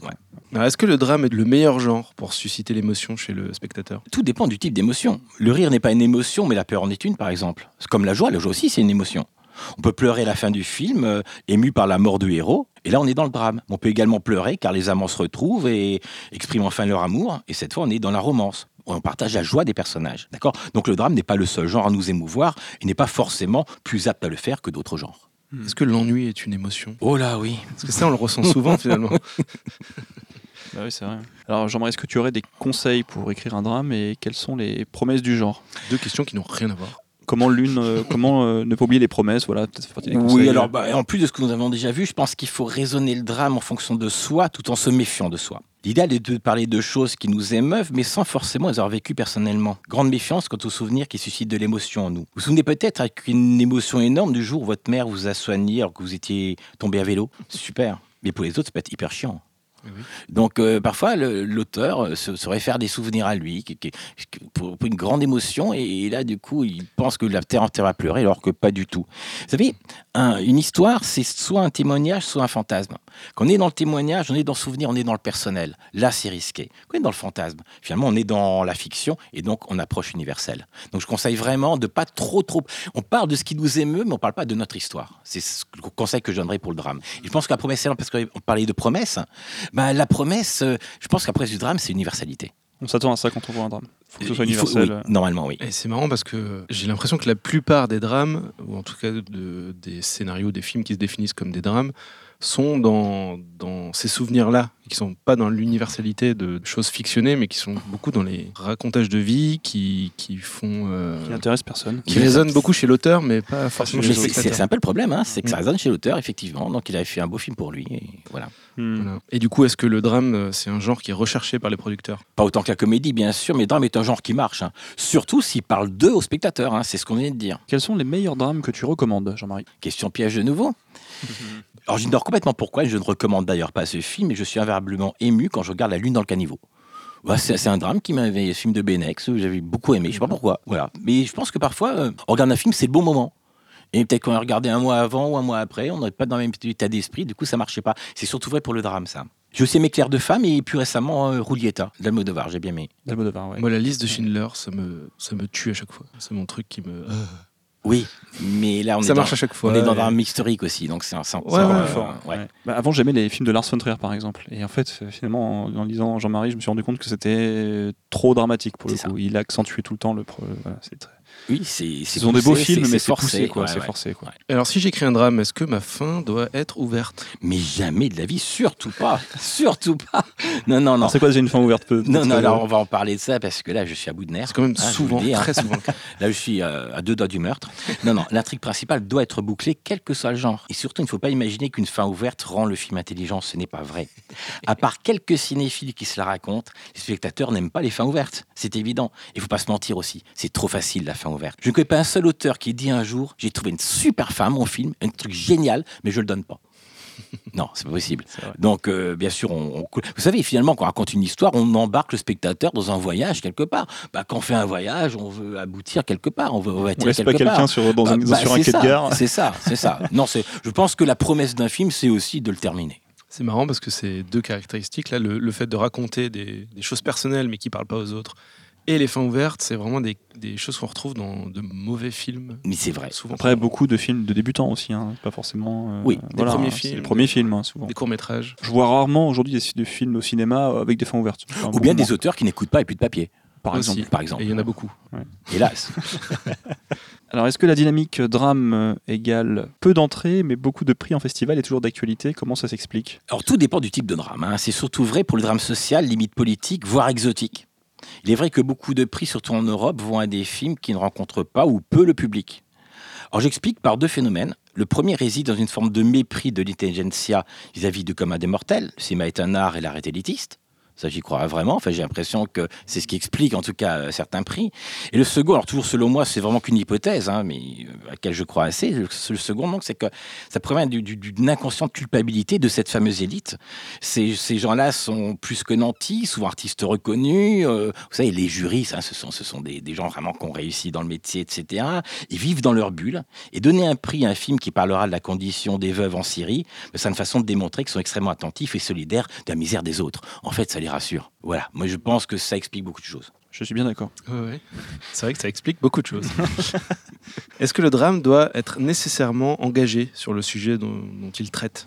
Est-ce que le drame doit forcément porter un message? Alors, je, je crois, je crois que, que on avait parlé la dernière fois quand on parlait de la théorie, euh, tout film a un message. Alors, on- on a vu la différence entre film mécanique et film à propos. Un drame est forcément un film à propos. On n'a pas un drame mécanique, ça n'existe pas. Un policier peut être mécanique, un serre peut être mécanique. Un drame a forcément un propos. Donc oui, euh, un drame, quelque part, apporte un message. Même s'il y a de la mécanique dedans. euh, y a- il y a- on parle d'une très très belle mécanique. mais en plus, pour, pour aboutir au drame, il faut malgré tout qu'on ait un propos sur quelque chose. Hmm. Est-ce que le drame social euh, se doit d'être éthique? Est-ce que, par exemple, on peut euh, justifier le racisme à travers un drame social? Alors, je me demanderais pourquoi fait le racisme? Pourquoi pas? C'est le contre-exemple de- J'ai envie de dire le, le- oui et non. C'est-à-dire qu'il n'y a, pas- il y a pas de censure, si vous voulez. euh, on va pas vous, faites un film qui justifie le racisme, euh, il va pas se monter parce que c'est- vous ne serez pas de producteur, tout simplement. On Mais peut c'est- écrire le scénario. On peut écrire un scénario, mais le garder pour soi. Voilà. C'est c'est un peu, bon, si je veux faire l'apologie de la pédophilie, ben non, je pourrais pas. voilà, mais c'est pas très grave non plus. Après, on peut être dérangeant, on peut, on peut effectivement évoquer des choses, avoir un propos un peu trouble, et voilà, ça on peut, on peut. Mais bien sûr, on sait derrière ça que on aura plus de difficultés à, à trouver un producteur. C'est quand même plus ou moins d'avoir un consensus. Et là, on est sur quelque chose qui n'est pas vraiment lié au drame. En fait, j'ai l'impression qu'on est plus dans quelque chose de polémique. Hmm, Que le drame en soi n'est pas polémique. Puisqu'il est universel. Oui, exactement. Non, c'est vrai. Et on nous demande enfin quelle est la place de la légitimité du scénariste d'un drame social? C'est-à-dire, puis-je écrire sur la cause des Noirs si je ne le suis pas Mais exemple bien sûr, puis il le faut, mais il le faut. Là, je reviens à ce que je disais tout à l'heure. hein, quand je disais qu'un film, c'est soit un témoignage, soit un fantasme, bah là, on est dans le fantasme. Moi, je fantasme une histoire, je m'imagine à la place des Noirs, c'est pas vivre, etc. Peut-être des copains qui le sont, qui me racontent des choses. Ouais, je m'enseigne un petit peu pour pas dire trop de bêtises, mais ça, j'invente, je, je raconte des choses. Mais bien sûr, bien sûr, on a le droit, il faut inventer. Parce qu'on parle sûr. de choses humaines au final. Mais Après, les, les choses précises euh, d'une communauté ou d'une autre, euh, c'est de la recherche, c'est Oui, des, voilà. des C'est ça. témoignages. C'est ça. Euh, ça. on, on en parlait euh, dans notre épisode euh, sur les, les personnages féminins. Au final, c'est quoi un bon personnage féminin? Bah, C'est déjà un bon personnage. Et qu'il soit féminin, qu'il soit noir, qu'il soit. euh, Tout à fait. Quoi que ce soit, ben, Hmm. c'est ça la base en fait. Eh ben, Eh bien, on a fait le tour. ouais, bah, c'est un bon tour déjà. hein. Ouais. Euh, C'était pas si déprimant finalement. Non, ça va, Bah ça s'est non. bien passé. Moi, ça, Ah ça- ouais, ça explique beaucoup de choses. Oui, voilà, ça nous soulage. Ça vous soulage. Mais moi, je me rends compte, par exemple, que je ne peux plus aller voir de drame. C'est vrai. Je ne peux plus. C'est avant j'en regardais, j'aimais bien y aller, mais là je ne peux plus voir ça. À la rigueur, quelques films américains euh, qui sortent, bah, par exemple le dernier film de Ridley Scott, qui est pour le coup un drame, mais euh, sinon je ne peux pas faire. Voilà. Qu'est-ce qui s'est passé, voir, euh Je sais pas. Je n'arrive pas à expliquer pourquoi. Je, Overdose Je ne veux plus. Ouais. ouais. De overdose, peut-être. Peut-être ouais. le goût qui, les goûts qui changent. Voilà. oui, oui, l'état d'esprit, les hein. goûts changent, c'est vrai. Moi aussi, avant, j'en voyais beaucoup. Euh, T'as des périodes en fait? Plutôt, c'est plutôt une question de période que de goût qui change. Ouais. Mm. C'est une question de période. Je suis plus intéressé de voir une comédie, une bonne comédie, voir comment elle est écrite et euh, apprécier le travail des auteurs que de voir un bon drame qui va. Même s'il est bien écrit, je sais pas, c'est plombant de se dire qu'on va aller au cinéma voir un drame aujourd'hui. Ça me... Voilà. Ah, il y a le- oui, il y a le contexte dans, le lequel contexte tu aussi, regardes. Il C'est vrai. faut être jury dans un festival. C'est ça. Bon, bah, Ben voilà, on a, on a plombé l'ambiance. Merci beaucoup Jean-Marie. Merci. Bah, merci à vous et puis merci à vos éditeurs. eh bien, merci. Eh bien merci à tous et, Et puis à la prochaine. À la prochaine. Merci à tous. Salut Jean-Marie. À bientôt. Au revoir. Et avant de nous quitter, euh, on va faire encore un petit tour de table pour euh, vous demander, euh, chers amis, ce que vous avez euh, découvert récemment, un truc cool, un truc culturel, un film, une série, un livre, euh, Pas forcément des bons dialogues. n'importe quoi. Une petite recommandation voilà, pour, les, pour les auditeurs, un petit truc sympa que vous avez découvert euh, récemment. Je n'ai pas de vie, enfin, j'ai- j'ai une vie de maman depuis trois mois, ce qui est différent de ne pas avoir de vie, mais donc euh, non, je n'ai rien découvert d'autre que mon enfant. Voilà. C'est ton joker, tu vois. Très bien. Moi, moi, je suis allé au théâtre cette semaine, ça tombe super bien. Je vais pouvoir me la péter un peu parce que je allé vais quoi, aux jamais- toilettes Au théâtre. Ah, pardon. Je suis allé aux toilettes cette semaine. C'était génial. Je vais me la péter un peu parce que c'était quand même assez extraordinaire ce qui s'est passé là-bas. J'avais beaucoup, jamais fait ça. 14 courax. Pour ceux qui ont T'as vu quoi du coup? Au théâtre, j'ai vu Edmond. Alors classique. Ah, il y a- ouais. ouais. Bah, C'est Ouais. vachement bien. Ah, bah, je- Ouais, je- moi je suis plus mitigé que toi. mais- Ah ouais? Bah oui, parce que les, les grands moments de la, scène- la, la pièce, la mise en scène est gueudin, mais les grands moments de la pièce, c'est le texte original. Et, au- et au final, le, reste, c'est euh, c'est, euh, comment il en est arrivé à écrire ça. Ouais, mais on il est pas sur une mission de théâtre, pardon, excusez-moi. Ouais. Vous êtes, euh, ouais. Non, mais c'est vrai. Mais ça ressemble beaucoup à un film en même temps. Ah bah, il, il le tourne. Mm. Il Oui, oui. Ouais, voilà. Bon, on reviendra parler du film. Toi Clément, une recommandation Euh, ouais, culturelle. Euh, bah, j'ai fini Preacher, là, la- le comics qui, qui défonce, qui est adopté sur OCS. J'ai vu Petit Paysan qui est extraordinaire. Ah, vu. Le mec veut sauver les vaches, là, c'est. Ouais, ça avait super suspense avec un mec Mm. qui veut sauver euh, 20 vaches. quoi. C'est bien. Moi, j'ai beaucoup aimé. c'est génialissime. Et puis, euh, regardez Social Network. Voilà. Mathieu, ta recommandation du mois? Je découvre Homeland euh, avec un peu de retard de quelques années. Ben, c'est, je suis agréablement surpris. C'est une super série. Je, suis- je suis client de ce genre de truc. euh. C'est très bien écrit, c'est c'est rythmé, ça joue bien, c'est top. Voilà. C'est pour ça qu'il y a plein de saisons. Bah ouais. Et Moi, toi, je, Jean je vais recommander euh, Black Panther. J'ai bien aimé Black Panther, c'était bien, euh, j'ai passé un bon moment. Voilà. Des bons dialogues, voilà. Alors qu'est-ce qu'il y a de mieux qu'un autre film de super-héros pourri Euh, des personnages attachants, un vrai méchant qui est cool. Et puis voilà, ça suffit déjà à faire un bon film. Ça change un peu quoi. Ouais, complètement. Bah, cool. Eh bien, un grand merci à Jean-Marie Roth pour ses chroniques toujours aussi riches. Merci à la Maison des auteurs de la CCD qui nous accueille pour enregistrer. Merci à nos tipeurs et plus particulièrement à ceux présents sur Slack qui, comme d'habitude, nous aident à préparer les sujets avec euh, quelques questions très sympas qu'on distille dans, dans tout ce podcast. Et enfin, merci à nos invités. Ils sont venus ce matin pour nous euh, et pour vous. Euh, Marie Roussin, scénariste, merci beaucoup d'être venu. Merci à vous. Théo Courtial, merci beaucoup. Bah, merci à vous. Et euh, Clément Valos, ben merci aussi. Ben, merci à toi. Où est-ce qu'on peut vous retrouver, les amis, sur, euh, sur les internets Euh, Êtes-vous joignable? Je vais pas Visible. laisser mon numéro, mais. Un Twitter, un Facebook, peut-être. Euh, Facebook. ouais, Facebook, ouais, voilà. Ouais, moi Voilà. aussi, Facebook. C'est mieux. Je sais pas le reste. Le reste, ouais. Quant à nous, suivez-nous sur Facebook, Twitter, Instagram et aussi sur Slack où nous discutons avec les auditeurs et qui nous laissent un tip sur Tipeee à partir de 2 euros. Si vous voulez nous rejoindre, suivez le lien dans la description du podcast. Ça marche aussi si vous voulez simplement nous soutenir financièrement pour le prix d'un café ou d'une bière. Vous pouvez également nous laisser une note et un commentaire sur Apple Podcast ou toutes les applis dédiées au podcast et bien sûr partager cet épisode et les autres et en parler autour de vous. On se donne rendez-vous le mois prochain pour un épisode particulier puisque ce sera l'épisode anniversaire des deux ans enregistré en public. D'ici là, écrivez bien et salut Salut Ciao Salut.